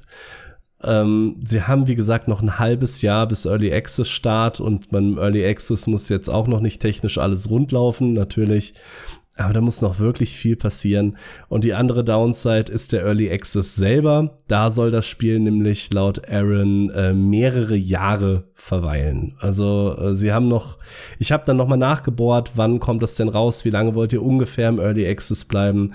Da äh, hieß es leider nur zu, sie haben da noch keinen ETA. Es wird mehrere Jahre Early Access sein und irgendwann fertig werden.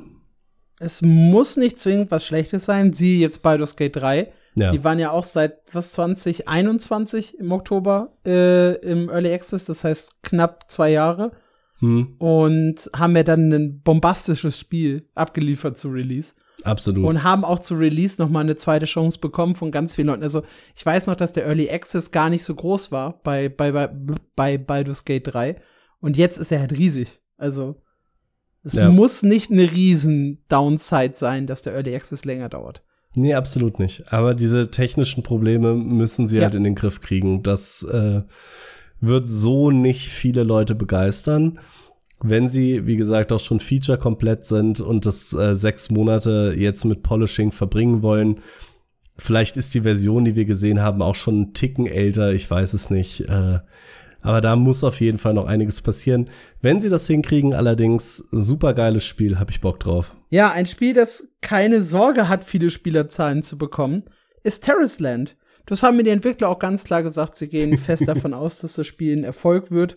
Und äh, warum? Da gehen wir gleich noch drauf ein. Erstmal möchte ich so ein bisschen die kuriose Situation am Stand schildern, weil ich das so unglaublich verrückt fand. Die chinesischen Entwickler, die eigentlich mit vor Ort sein wollten, um mir Terrace Land zu zeigen, haben kein Visum bekommen. Dementsprechend saßen die äh, mir zugeschaltet über einen riesigen Monitor mit einer riesigen Webcam drauf und haben halt uns äh, sich mit uns darüber unterhalten. Und als ob das nicht schon generell lange dauert, bei so einem Interview die Frage auf Englisch zu stellen, einen äh, Übersetzer dabei zu haben, der das dann auf äh, Chinesisch übersetzt und dann wieder zurück an mich, kam jetzt noch der äh, Videodelay dazu und die Tatsache, dass der Sound nicht perfekt war und äh, der Übersetzer mehrfach Sachen nachfragen musste, weil das ja auch so laut in der Halle war. No. Und äh, das machte diesen ganzen Halbstunden-Termin ein bisschen schwierig, ein bisschen zäh. Und eigentlich sollten mir die Entwickler auch über die Schulter schauen, als ich selber gespielt habe und mir Tipps geben. Das hatte sich dann auch erledigt, äh, weil die halt woanders saßen. Wir hatten zwar eine Bildschirmübertragung an, aber ich habe keine Ahnung, da kam, die haben irgendwann mal einmal was gesagt, aber die Übersetzung ging schon gar nicht an mich rüber. Also keine Ahnung, was da, was da gesagt wurde, während ich gespielt habe.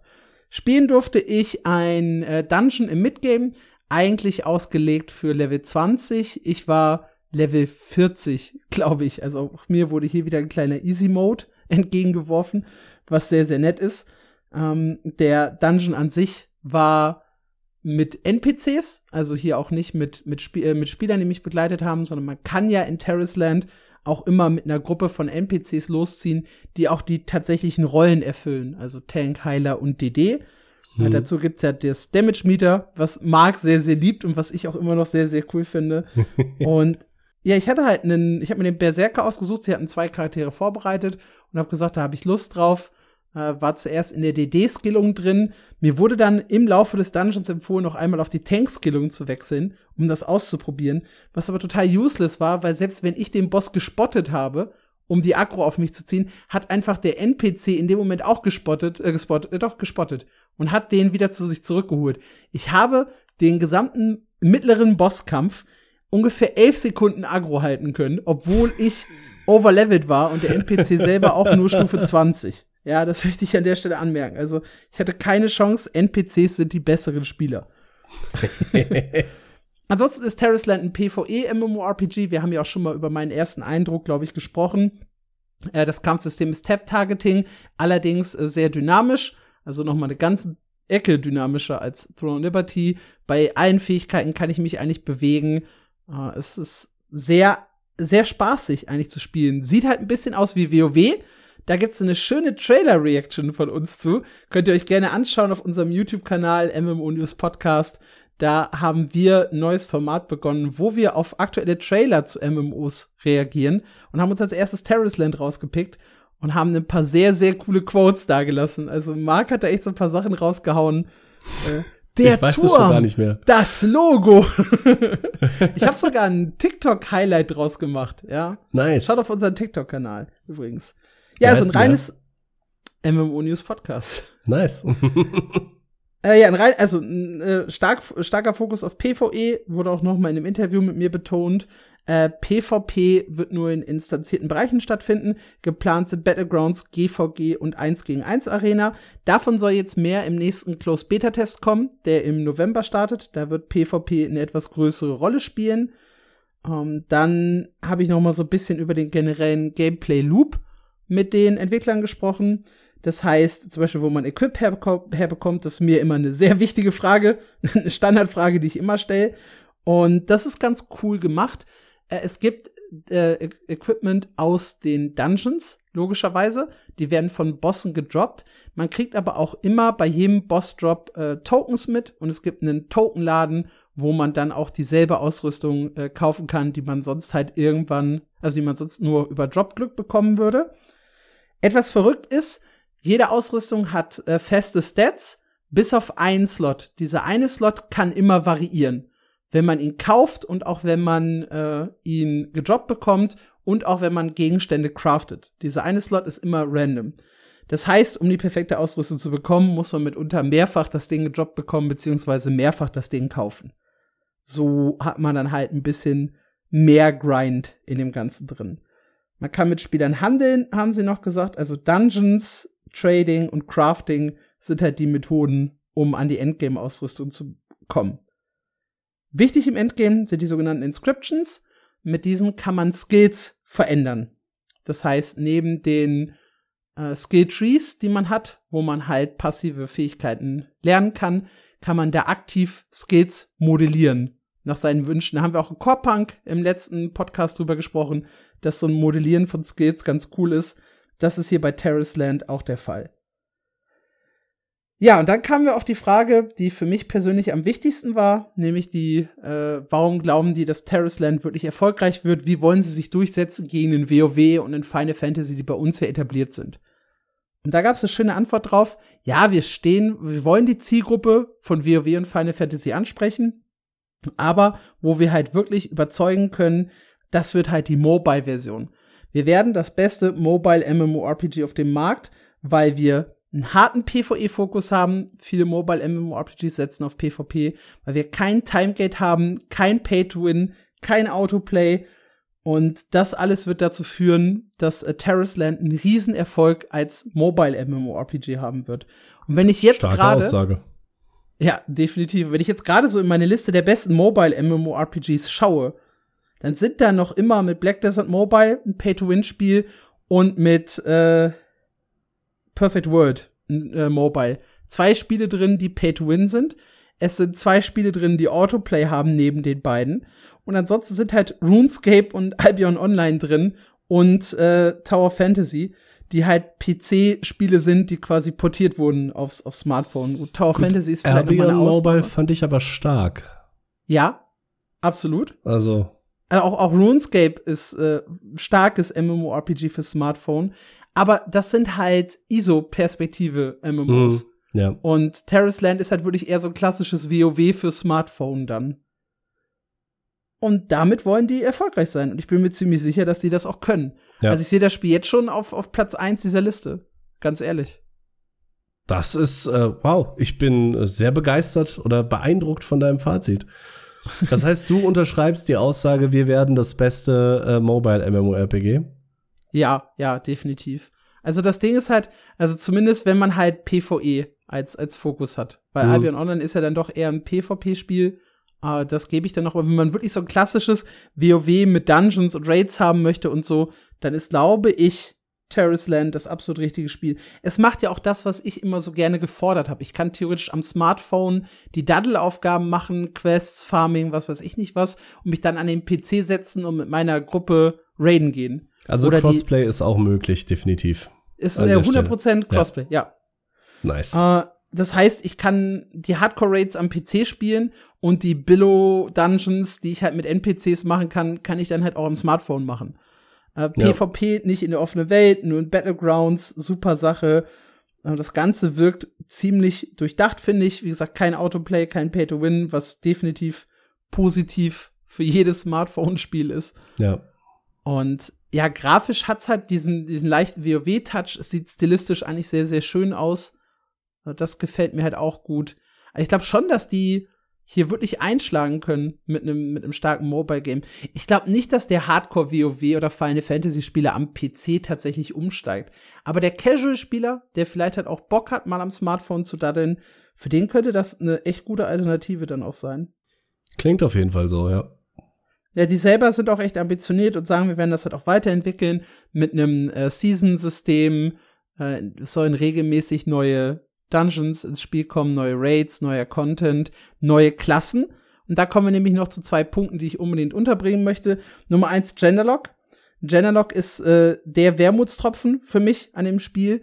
Derzeit lässt sich zum Beispiel der Berserker nur mit diesem männlichen Wolverine-Charakter da spielen. ja, breite Schultern, so ein bisschen Wolfsgesicht. Ähm, dann haben wir äh, eine Magierin, die nur weiblich gespielt werden kann und halt immer so ein bisschen aussieht wie Jaina Proudmoore. Und die, dieses Problem haben wir halt im Spiel. Ja. Und da habe ich halt gefragt, hey, wie wär's denn, ne? Wir im Westen mögen Genderlock nicht, mach doch was dagegen. Und dann meinten die, ja, können wir verstehen, die Kritik, können wir jetzt aber nicht mehr ad hoc bis zum Release machen. Weil wir müssten alle Ausrüstungen, die wir halt im Spiel haben, umdesignen. Wir haben kein weibliches Wolfsmodell gerade parat, um da halt das Pendant beim, beim Krieger zu sein und so weiter und so fort. Das wäre ein Riesenaufwand. Was sie jetzt machen wollen, ist die, sie nehmen die Black Desert Route, also quasi eine zweite Klasse irgendwann im Laufe nach dem Release zu bringen, die so in etwa eine ähnliche Funktion hat und dann das männliche slash weibliche Pendant dazu ist. Also Black Desert hat das jetzt zum Beispiel gemacht mit dem, äh, mit der Hexe und dem Magier, oder andersrum, der Magierin und dem Hexer war es, glaube ich, ne? Und dann mit dem Waldläufer und der Bogenschützin das sind halt im Prinzip sehr ähnliche Klassen mit einem leicht anderen Touch. Der eine spielt halt mit einem Bogen, der andere mit einer Armbrust, von den Abilities her aber trotzdem vergleichbar. Und so wollen die das halt auch ein bisschen lösen, was das Thema Genderlock angeht. Aber halt erst im Laufe der Zeit. Und den anderen Punkt, den ich unterbringen wollte, eine lustige Dungeon-Mechanik, die sich jetzt so ein bisschen in mein Hirn eingebrannt hat. und zwar eine Phase, in der alle Spieler in Schafe verwandelt werden der Boss wechselt die Phase, alle Spieler werden Schafe fahren, es tauchen Wölfe auf, immer zwei Wölfe vis visieren einen Spieler an und du musst dann vor denen weglaufen, äh, eine Minute lang. Und wirst du halt von denen gecatcht, bist du raus aus der Nummer. Und wenn alle Spieler raus sind, ist ein Wipe. Und wenn nur ein Spieler es nach, nach dieser einen Minute noch überlebt, dann äh, sind wir halt alle wieder zurückverwandelt und können weiterspielen. Und sehr cool, ich äh, sehe diese Linie auf dem Boden, die mich mit dem Wolf verbindet und denke mir so, das ist bestimmt eine Mechanik, da muss ich auf meinen verbündeten Spieler zulaufen. Lauf also straight in den Wolf rein, war nach einer Sekunde nach Phasenwechsel down. Ganz starker Move von mir. Der, der, Übersetzer hinter mir hat die Hände über den Kopf zusammengeschlagen und hat gedacht, was macht der denn da? Hat der noch nie ein MMO gespielt? Und äh, Richtig die, gut interpretiert, Alex. und die NPCs haben halt einfach, keiner von denen wurde gecatcht von den Wölfen. Also easy Me Mechanik-Skip, ja, mit NPCs spielen. und äh, da ging es halt auch weiter. Das wollte ich noch unbedingt Stark. einbauen hier ja, in schön, den Podcast. Schön. Ja. Ich persönlich, ich habe es glaube ich schon ein paar Mal bei Lost Ark und Black Desert erwähnt, habe ja so gar keinen Stress mit Genderlock. Macht ruhig, stört mich nicht. Aber viele Leute haben das, glaube ich. Ja. So, wenn ich an die Kommentare zurückdenke. Ist immer wieder ein Thema, ja. Bei Asia-MMOs generell. Ja. Ja, und meinen allerersten Termin, das möchte ich auch noch kurz erwähnen, hatte ich mit ESO. Und zwar ein Interview mit Matt Firrer, dem äh, Studio-Lead oder Studio-Director von ZeniMax Online und damit dem Chef von The Elder Scrolls Online. Äh, das Interview sollte eigentlich über die Vergangenheit von ESO gehen, beziehungsweise drehte sich vor allem um die Vergangenheit von ESO. Das heißt, sie haben ein bisschen über das äh, One-Tamriel-Update gesprochen, das halt so viel verändert hat, über den Konsolen-Release, der wichtig war für, für ESO, um das Spiel größer zu machen. Äh, wir haben so generell darüber gesprochen, was waren die bedeutendsten Erweiterungen für das Spiel. Hier hat er immer wieder Morrowind hervorgehoben als äh, wirklich Peakpunkt in der Geschichte von ESO. Das war alles ganz okay, aber es war halt nichts, was so, so irgendwie catchy war, was sich gelohnt hätte für einen Artikel. Dann habe ich zum Glück noch zwei dumme Fragen gestellt, die mich so ein bisschen gerettet haben. Nummer eins, äh, wie sieht denn das eigentlich gerade aus so mit Spielerzahlen bei euch? Ich hatte so das Gefühl, die letzten Erweiterungen, gerade High Isle und Blackwood, waren eher so ein bisschen lahm. Und dann meinte er, ja, äh, wir hatten halt einen riesigen Pandemie-Boost. In der Pandemie haben wir halt äh, die höchsten oder hatten wir halt mega hohe Spielzahlen, Spielerzahlen. Das ist wieder so ein bisschen zurückgegangen, hat sich knapp unterhalb der Pandemie allerdings stabilisiert in den letzten Jahren. Und dann kam Necrom und dann kam der Release im Epic Game Store. Und beides zusammen hat dazu geführt, dass wir die höchsten ESO-Spielerzahlen haben seit 2015, also seit dem äh, One-Time-Real-Update tatsächlich.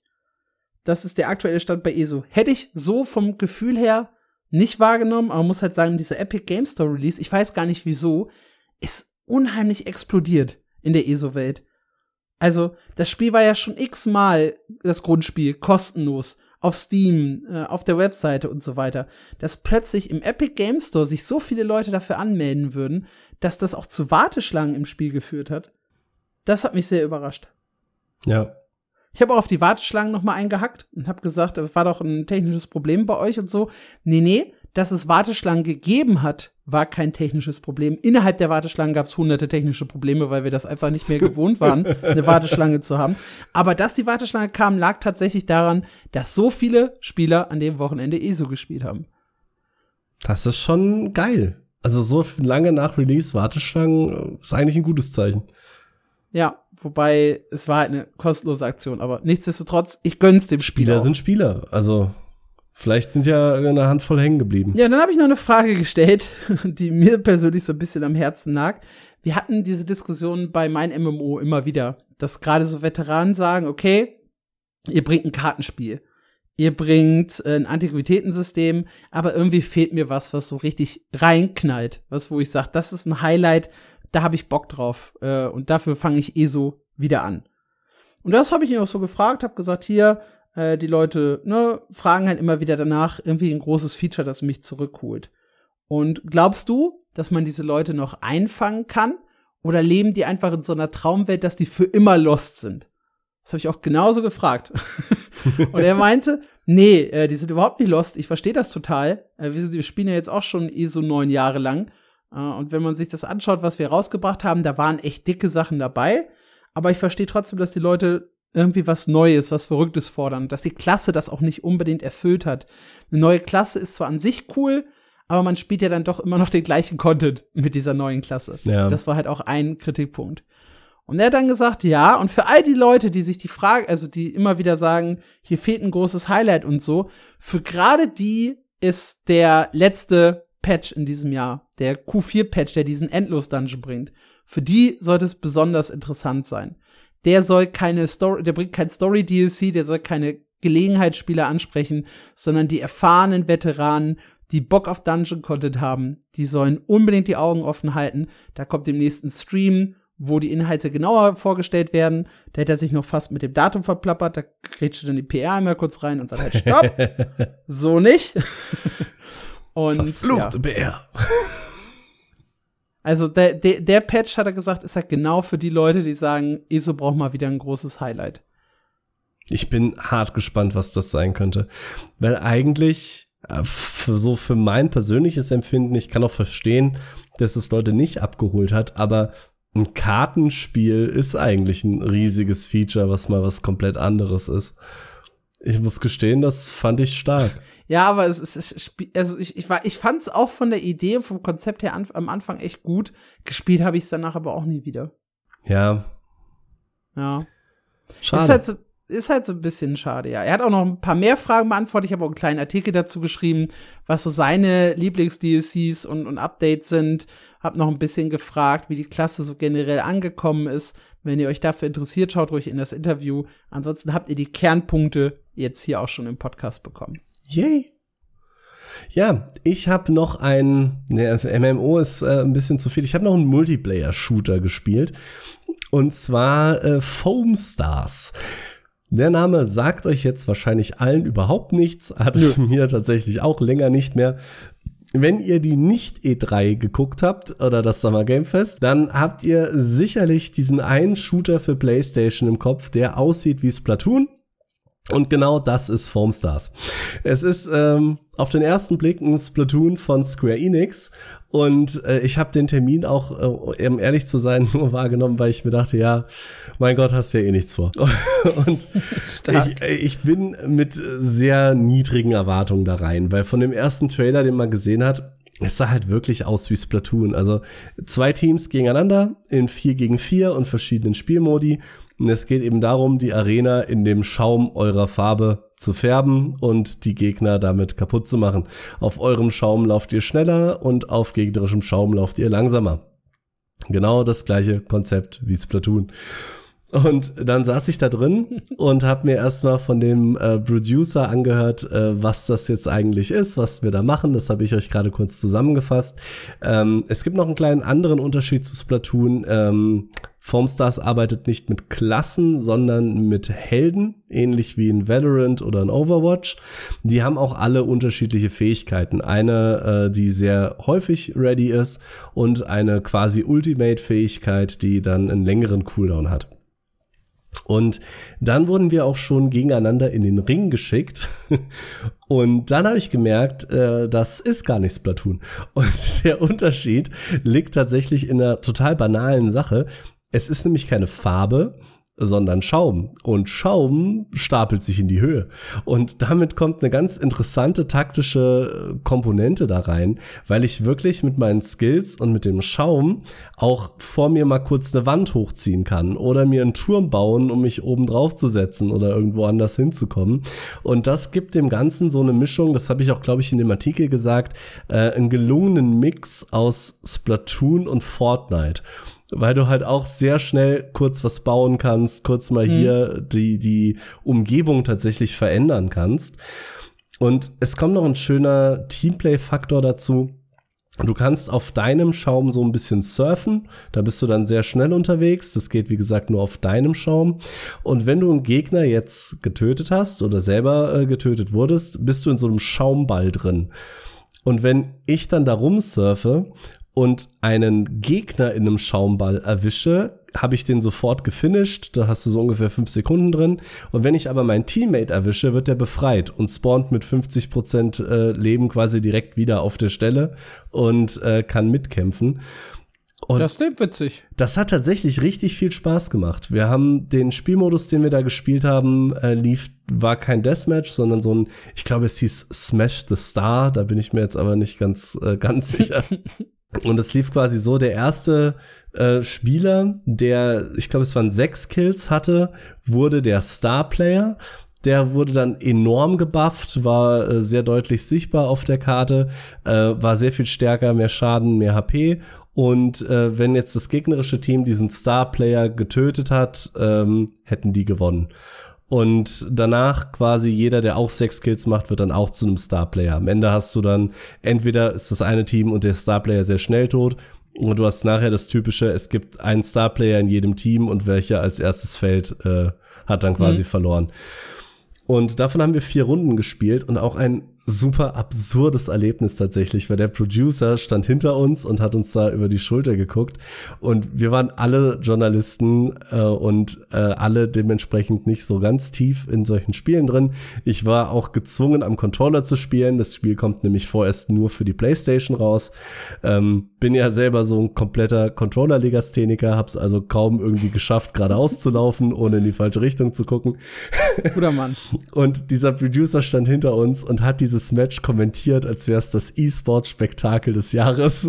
Das, das, hat sich so unglaublich komisch angefühlt und gleichzeitig äh, total witzig. Ja, das hat jedenfalls richtig viel Spaß gemacht, überraschenderweise. Und nach unserem Gameplay, unserer Gameplay-Session hatten wir dann noch ein Gruppeninterview mit dem äh, General Manager of irgendwas, jedenfalls der Typ bei Square Enix, der am Ende tatsächlich für Foamstars verantwortlich ist. Und da haben wir noch so ein paar Informationen äh, aus ihm rausgequetscht, äh, nämlich, äh, dass äh, das Spiel möglichst zugänglich für alle sein soll und dass das ein großer Fokus ist. Ich würde sagen, damit hat er so unter der Hand das Free-to-Play-Konzept bestätigt.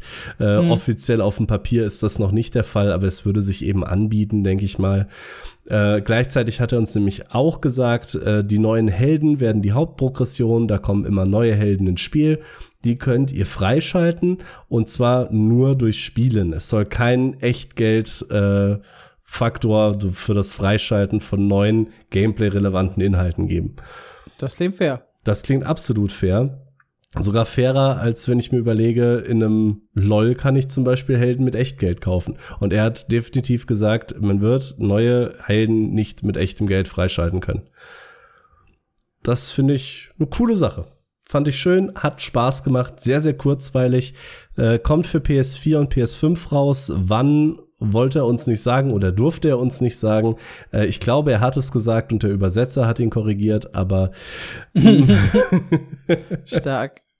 Schauen wir mal, wann das Ding kommt. Äh, behalte das auf jeden Fall im Auge. Das ist sehr kurzweilig und macht echt Freude. Die Runden gehen auch nur so fünf Minuten. Du hast so oft gesagt, es wirkt wie Splatoon und du hattest eine total kuriose Situation in deinem Nacken und sowas da, das, das alles löste bei mir aus, dass ich jetzt über Where Wins Meet sprechen möchte.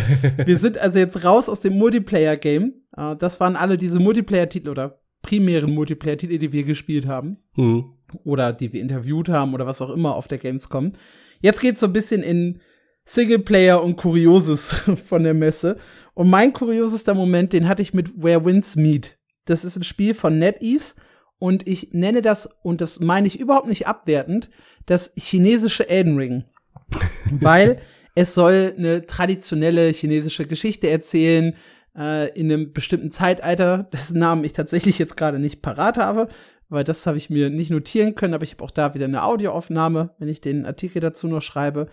Und die ganze Atmosphäre ist äh, bisschen heller als Elden Ring, aber der Aufbau ist halt ziemlich identisch. Vom, vom Kampfsystem her, vom äh, ja, grundsätzlich, also ne, Kampfen, äh, Kämpfen, Angriff, Blocken, wenige Fähigkeiten, äh, sehr viel mit Ausweichen und Parieren, sehr actionreiches äh, Kampfsystem in der Hinsicht. Ich bin auch sehr schnell schon an so einfache Mobgruppen geraten, wo ich echt Probleme hatte, wenn zwei auf einmal angelaufen kamen, dass die mich recht schnell umgebracht haben. Also ich bin ja wirklich kein krasser Dark Souls Elden Ring Spieler oder so. Deswegen werde ich wahrscheinlich in den Details nicht sagen können, ob es wirklich wie Elden Ring ist. Aber der erste Eindruck und das alles schrie halt schon sehr danach. Auch so, wie, wie die Bosse aussahen und sowas, das passte schon alles ziemlich gut. Meine kurioseste Erfahrung oder meine kuriose Erfahrung dabei war, dass ich hinter mir den Übersetzer auch stehen hatte und neben mir standen drei, vier, fünf Entwickler tatsächlich von NetEase, die alle kein Englisch sprachen und nur so ein leicht gebrochenes Englisch sprach, glaube ich, die eine Dame an meiner Seite. Und er erklärte mir das Spielsystem der Dolmetscher. Und da hieß es halt wirklich am Anfang äh, Rechtsklick Autotech. Ja, krieg ich hin. Dann hieß es, drück dreimal hintereinander Q, weil der dritte ist dann ein Combo-Angriff, der ein bisschen mehr Schaden macht.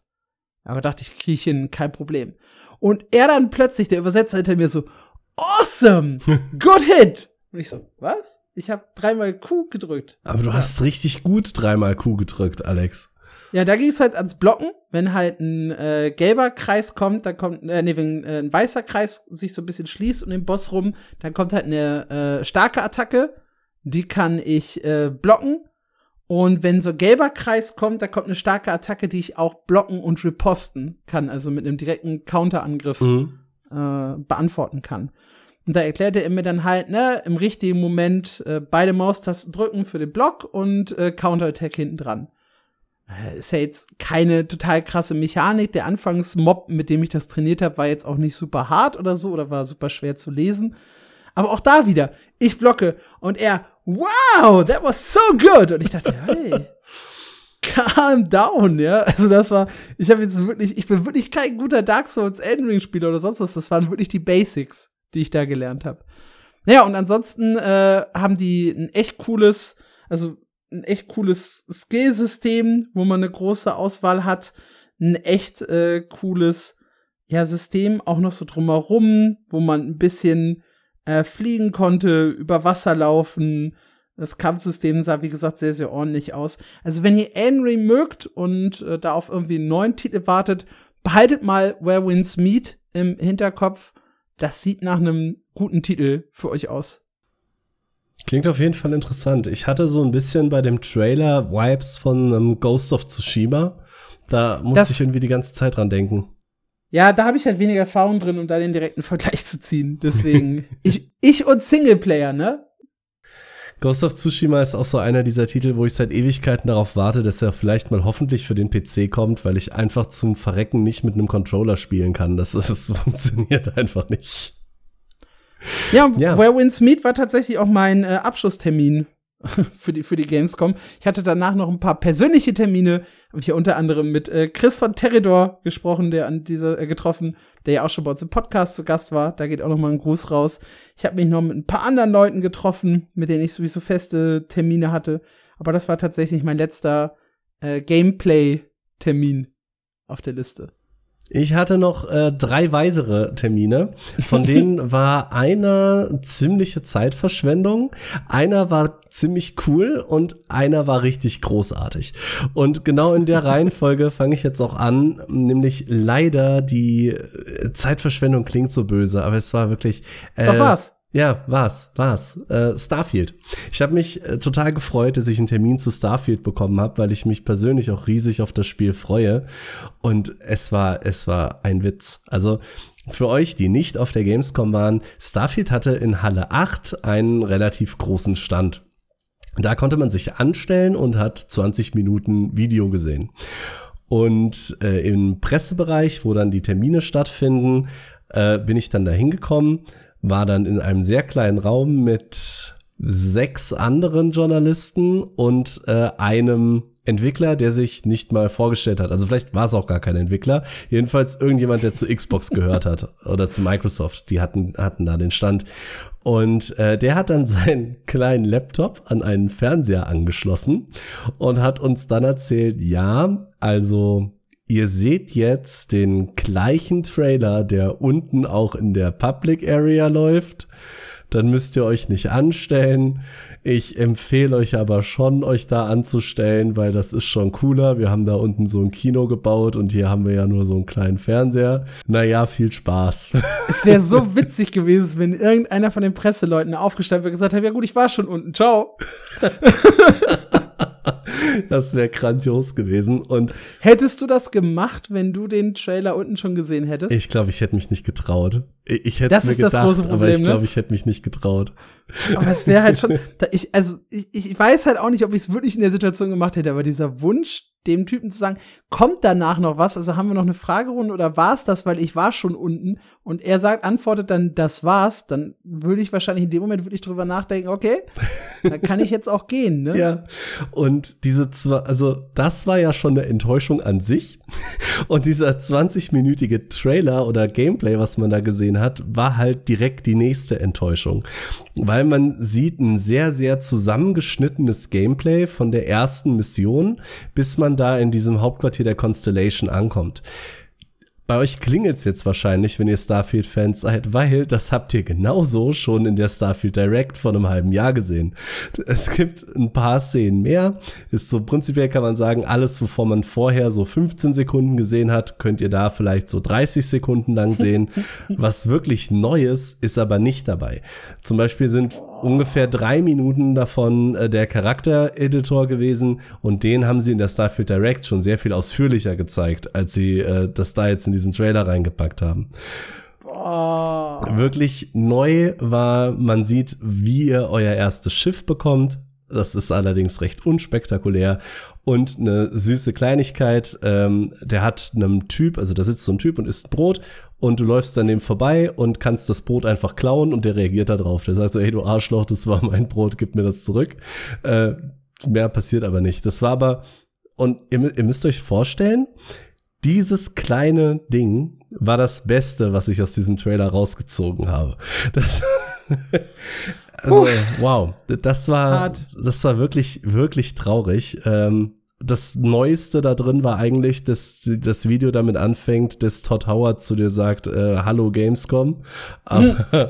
an, ansonsten dazu, das macht es nur noch schlimmer eigentlich. Das muss ich jetzt aber auch noch erzählen. Wie gesagt, der Typ hatte seinen Laptop aufgeklappt und hat den Trailer darauf abgespielt. hat aber sein Kack-Discord nicht gemutet. Das heißt, du guckst dir diese 20 Minuten Trailer an und alle fünf Minuten ja so bip, bip, bip, bip. Ja, Professionalität. Absolut. Ich wusste so nach der Hälfte auch nicht, was nerviger ist. Dieses Bübüb oder dass der Typ jedes Mal ah, gemacht hat, wenn es Bübüb gemacht hat. Anstatt einmal kurz aufzustehen und Discord auszumachen, weißt du? Ja, äh, das war grandios. Also der Starfield-Termin sehr, sehr traurig. Macht mir auch ein bisschen Sorgen, da das Spiel, wenn ihr das hört, morgen erscheint und es äh, nichts Spielbares auf der Messe gab. Gucken wir mal, wie das wird. Ein ganz cooler Termin äh, hatte ich bei Alan Wake 2. Äh, da wurden wir weg von der Messe in ein Kino gefahren, was schon mal an sich ganz cool ist und haben da eine Stunde Gameplay von Alan Wake 2 gesehen. Das war die komplette zweite Mission des Spiels und die erste, die ihr selber auch als Alan Wake spielt. Also es gab vorher schon Gameplay von dem Spiel, ähm, da gab es aber immer nur Szenen von Saga, das ist die zweite Hauptperson und dieses Mal haben sie quasi das erste Mal Gameplay von Alan Wake selber enthüllt. Und das hat ganz positiv überrascht, vor allem, weil sie sehr viel von dem Shooter- und, und Kämpfen-Aspekt rausgenommen haben. Sowohl im Vergleich äh, zu Saga, also der anderen Hauptfigur, als auch im Vergleich zum ersten Teil. Die Entwickler haben dabei auch gesagt, es war ihnen wichtig, dass äh, gerade der Part von Alan Wake mehr Thriller und mehr Horror wird und weniger Kämpfen. Und das hat sehr, sehr viel Spaß gemacht. Und das große Highlight war, dass sie gesagt haben, ja, Alan Wake kann, ist, ist Autor, äh, kann mit der Kraft von diesem See, kleiner Spoiler für den ersten Teil, die Realität verändern. Das war im ersten Teil aber halt nur eine Story. Und im zweiten Teil ist das jetzt ein großer Gameplay-Aspekt. Das wirkt sich dann so aus, die Mission, die wir gesehen haben, war in einer sehr düsteren Version von New York dass er dann quasi vor so einer Ecke steht, die, wo er einfach nicht weiterkommt. Und äh, dann kann man in so ein Writers-Menü gehen und kann dann, man findet in der Welt verschiedene Inspirationen und kann diese Inspirationen dann nutzen, um die Geschichte quasi umzuschreiben. Das heißt, äh, konkret war das Beispiel jetzt, da ist, äh, er sucht irgendwie einen verschwundenen FBI-Agent und da geht's dann eben nicht weiter. Und er geht in dieses Menü und schreibt dann rein, äh, es geht jetzt um einen Mörderkult, die sich in der U-Bahn verstecken. Und dann nimmt er diesen Plot und plötzlich öffnet sich natürlich auch die U-Bahn, weil da geht's natürlich rein. Und das macht sehr viel Spaß. Ähm, Im Rückblick haben uns die Entwickler dann verraten, äh, es gibt dadurch nicht mehrere Lösungswege. Es gibt immer einen Storystrang, der der richtige ist, in Anführungszeichen, wie er weiterkommt. Mit den anderen findet ihr Easter Eggs oder Collectibles etc. Also es ist nie unbelohnend, aber es gibt am Ende trotzdem nur einen Pfad, der richtig ist. Was sie auch sehr stark machen und integrieren, und da bin ich persönlich riesengroßer Fan von, ist Environmental Storytelling. Also die, die Welt selber erzählt ganz, ganz viele kleine Geschichten, wenn man da wirklich drauf achtet. Und das finde ich grandios. Also Alan Wake ist immer in diesem Zustand zwischen, ist das jetzt real oder nicht? Und das weißt du auch als Spieler nie. Und das kommt in der Welt halt super gut rüber. Du hast zum Beispiel so eine Graffiti an der Wand, wo dann irgendwo unten links, wenn du genau drauf guckst, irgendwie steht Find Alice. Oder er geht dann in diese U-Bahn-Station rein und die Nummern von der U-Bahn auf der Anzeigetafel, wenn du die irgendwie runter und dann rechts liest, äh, steht da Don't Sleep oder irgendwo an die Wand so mit Blut gekritzelt, don't ever write again. Aber du musst natürlich weiterschreiben, um überhaupt weiterzukommen. Und wie sie das am Ende auflösen, ich glaube, das kann sehr, sehr geil werden. Möchtest du doch die Geschichte erzählen, wie du zum Kino hingekommen bist? Äh, du meinst mit einem Taxi, weil ich den Bus verpasst habe? Korrekt, ja. ja gut, äh, was wir machen, ich hatte davor einen anderen Termin und bin dann äh, blöderweise zum falschen Ausgang gesprintet. Äh, dann musste ich mir leider ein Taxi nehmen. Finde ich witzig. Wollte ich unbedingt im Podcast drin haben. Das ja, war mir ein persönliches Anliegen. Man bezahlt für elf Minuten Taxifahrt in Köln übrigens 20 Euro, nur falls ihr euch das fragt. So, was war denn dann dein richtig geiler Termin? Mein richtig geiler Termin war Homeworld 3.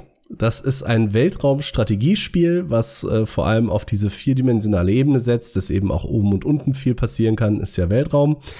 Äh, ich persönlich habe Homeworld 1 und 2 nie gespielt, deswegen verzeiht mir irgendwelche äh, Storyfehler.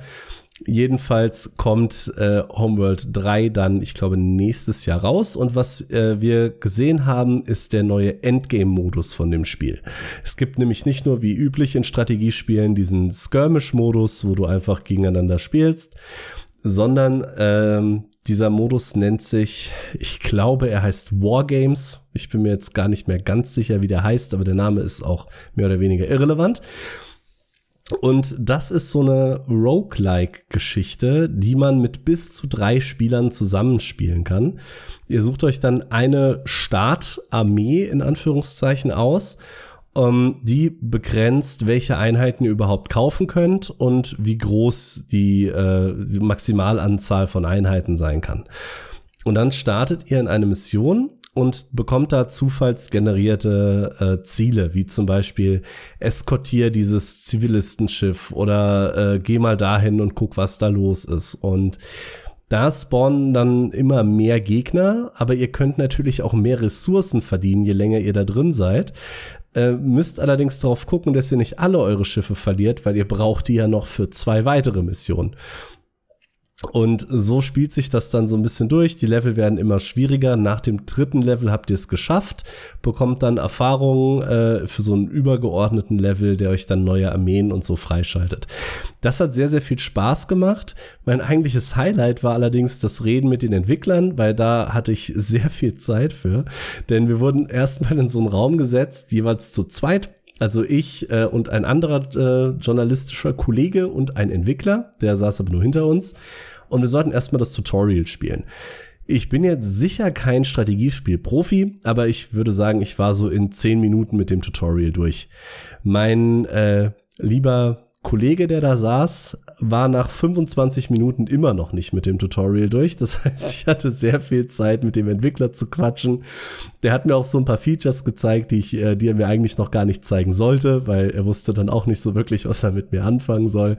Hat mir dann zum Beispiel die Inhalte von der Collectors Edition gezeigt. Da ist ein sehr cooles, äh, großes 3D-Raumschiff mit drin. Hat mir äh, ein bisschen customizable Sachen gezeigt. Du kannst zum Beispiel deine Raumschiffe lackieren für diesen Spielmodus und kannst dir da Muster drauf machen und sowas. Jedenfalls irgendwann war der andere dann auch fertig.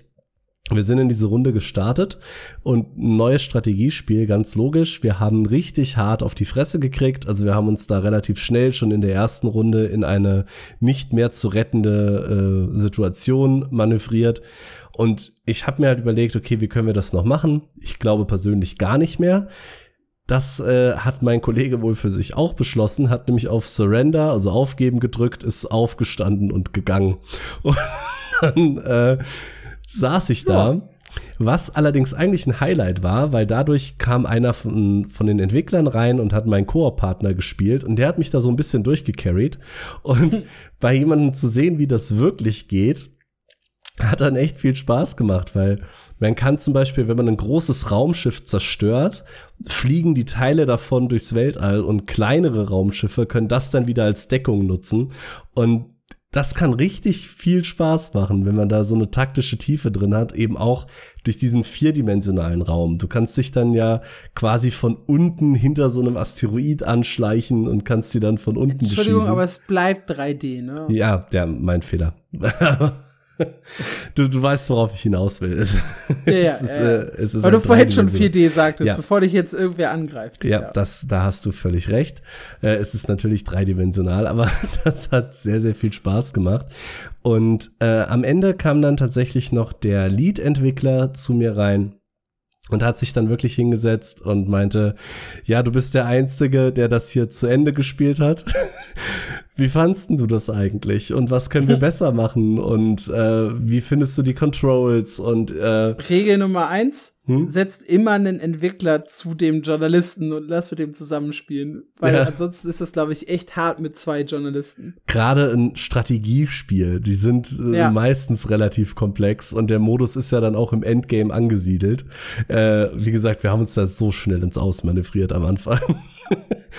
Aber das fand ich eben super sympathisch. Der hat äh, sich wirklich Zeit genommen. Ich glaube, wir haben noch 20 Minuten drüber geredet, dass man vielleicht ein paar Tasten umbelegen sollte. Und das ist nicht so ganz einleuchtend. Und ich hatte halt wirklich das Gefühl, der hat sich das zu Herzen genommen weil er hat auch erzählt, das ist das erste Mal, dass jemand außerhalb von der Firma äh, das Spiel spielt und sie sind selber wohl auch total aufgeregt. Und das war einfach ein so süßer Termin. Es waren sehr, sehr nette Menschen. Homeworld 3 hat richtig viel Spaß gemacht. Äh, vielleicht mein nächstes Strategiespiel, während ich auf Tempest Rising warte. Ich mag ja Echtzeitstrategie ganz gerne. Und ja, ich glaube tatsächlich so rein von dem Spaß, den ich hatte, war Homeworld 3 fast mein liebster Termin. Ich schwanke ein bisschen zwischen Path of Exile 2 und Homeworld 3, aber das war äh, auch mein letzter Termin und ein krönender Abschluss. Ja, wie ist dein Eindruck von der Gamescom generell? Vielleicht noch mal kurz zum Abschluss dieses Podcasts. Ich muss halt sagen, ich fand dieses Jahr schon am Mittwoch echt brechend voll. Mhm. Die Messe selber hat sich auch damit gerühmt, mehr Fachbesucher und Presse als jemals zuvor auf die Messe gelassen zu haben. Und ja, manchmal, also ich, ich habe ja selber davon profitiert, viele Jahre lang. Wir haben ja mit Gate News auch drei, vier Leute mit, mit Pressekarten damals auf die Messe gebracht. Hm. Auch wenn wir de facto nur für Guild Wars 2 und vielleicht noch ein bisschen für Blade and Soul eigentlich vor Ort waren und ansonsten war es halt hauptsächlich so Community-Treffen und, und all der Kram. Es war ja nicht so, dass wir jetzt Hardcore-Pressearbeiter gemacht haben. Ich habe davon also profitiert, sehe aber jetzt auch, diese riesige Zahl an, an Presse- und Fachbesucherleuten schon ein bisschen kritisch, weil es war immer voll, es war von Tag eins an Gewusel, Termine, also auch ganz viele, die halt einfach wirklich ausgebucht waren, noch bevor die Messe begonnen hat. Ich bin früher sehr, sehr gerne einfach so durch die Presse-Area geschlendert und habe Sachen ausprobiert. Das war dieses Jahr teilweise nicht möglich, mhm. fand ich. Ja, viel zu voll. Also auch Donnerstag habe ich es dann richtig gemerkt, wie viel Zeit du einfach gebraucht hast, um von einem Termin zum nächsten zu kommen. Ja. Weil du nur so im Entenschritt vor dich her watscheln konntest und äh, also wirklich brechend voll. Ich muss auch sagen, von der Organisation der Messe her war dieses Jahr sehr schwach. Das hat man so an, an einigen Stellen gemerkt, wie zum Beispiel, dass ich um neun Uhr einen Termin habe und vor neun Uhr mich aber wirklich niemand da reinlassen will und nicht mal ein Aussteller mich zehn Minuten früher hätte mit reinnehmen dürfen. Das sind so Sachen, die machen einfach wenig Sinn und ich kann es auch, wenn ich ehrlich bin, nicht nachvollziehen. Ja, dieses Event, dass sie die Halle 7 war es, glaube ich, gesperrt haben, nur so für so, so Special Events und, und Auftritte von Leuten und so. Das war auch ein bisschen kurios, weil das war früher halt auch eine Gaming-Halle, mhm. ja immer. Das heißt, man sieht deutlich einen Ausstellerschwund in der Entertainment Area und gleichzeitig einen sehr, sehr starken Fokus auf Content Creator und Influencer und sowas. Das hatten sie aber letztes und, Jahr schon übrigens, nur als kleiner Ah, okay. Okay, das, das kenne ich noch anders. als, als, als alter Gamescore-Gänger, ja. Und ich muss sagen, ich will nicht weinerlich klingen, ja aber wie die Content Creator behandelt werden versus wie die Presse behandelt wird. Also man, man merkt halt einfach schon, dass bei den Content Creatern das, das, das größere Geld und so ein bisschen das größere Interesse gerade liegt. Ja. Also fängt halt schon einfach bei wirklich so Kleinigkeiten an, wie äh, dass wir nicht mal mehr, also als Presse nicht mal mehr Rechner haben, an die wir uns setzen können, also eigene Laptops dabei haben müssen, was auch bei uns zu einer kuriosen Situation führte, weil ich meinen Laptop ja an, an dich übergeben hatte, zwischenzeitlich, du aber mit Alan Wake 3 gar nicht in, in, in der Nähe der Gamescom warst und ich dementsprechend keinen Artikel schreiben konnte, weil ich nicht an den Laptop gekommen bin. Das äh, ist halt schon echt ein bisschen kurios für mich gewesen. Und dann, ich war nicht in der Content Creator Area, aber alle, die da waren, haben gesagt, das ist der Himmel auf Erden, da ist eine ganz andere Atmosphäre, da sitzen die Leute an ihren Rechnern, da gibt's kostenlose Getränke ich war doch ein bisschen neidisch, doch. Am Ende des Tages kann ich sagen, ich war ein bisschen neidisch. Ja, ja, schon irgendwie, ne? Ja. Aber gut, das war äh, unser Einblick zur Gamescom. Ihr merkt, wir haben echt eine Menge erlebt und eine Menge Spiele ausprobiert. und äh, hoffentlich euch jetzt zwei Stunden sehr, sehr gut unterhalten. Wenn ihr das äh, bis hierhin gehört habt, äh, teilt uns gerne mit, wahlweise auf YouTube oder im Discord unter discord.mmo-news.audio. Und wenn ihr generell Feedback habt, dann geht das gerne auch per E-Mail an info at mmo-news.audio. Gut, dann war das unser Gamescom Special. Wir haben für die nächste Woche tatsächlich noch ein Special in der Hinterhand. Und zwar sprechen wir direkt über New World und die neue Erweiterung, die ja inzwischen angekündigt worden ist, wenn ihr das hier hört. Und dementsprechend äh, wird das unser großes Thema für die nächste Woche. Das heißt, wir haben im Prinzip zwei Specials hintereinander, haben aber auch gesagt, das Gamescom Special ist halt auch eine halbe News-Folge gewesen. Dementsprechend haben wir eh die wichtigsten Themen abgehakt. Ja. Und dann eine Woche später äh, nach New World wird es dann wieder den gewohnten Rhythmus, äh, News-Folge und Special geben. Was übrigens auch daran liegt, dass wir beide nächste Woche nicht da sind. Also jammern hilft nichts, wir können es nicht ändern. Ihr kriegt jetzt zwei, zwei Specials hintereinander, ob ihr wollt und nicht. Jawohl. Dann äh, schaut euch gerne schaut euch gern auch alle unsere anderen Folgen an. Ich zähle es, wie gesagt, jetzt nicht mehr auf und sage einfach Tschüss. Ciao.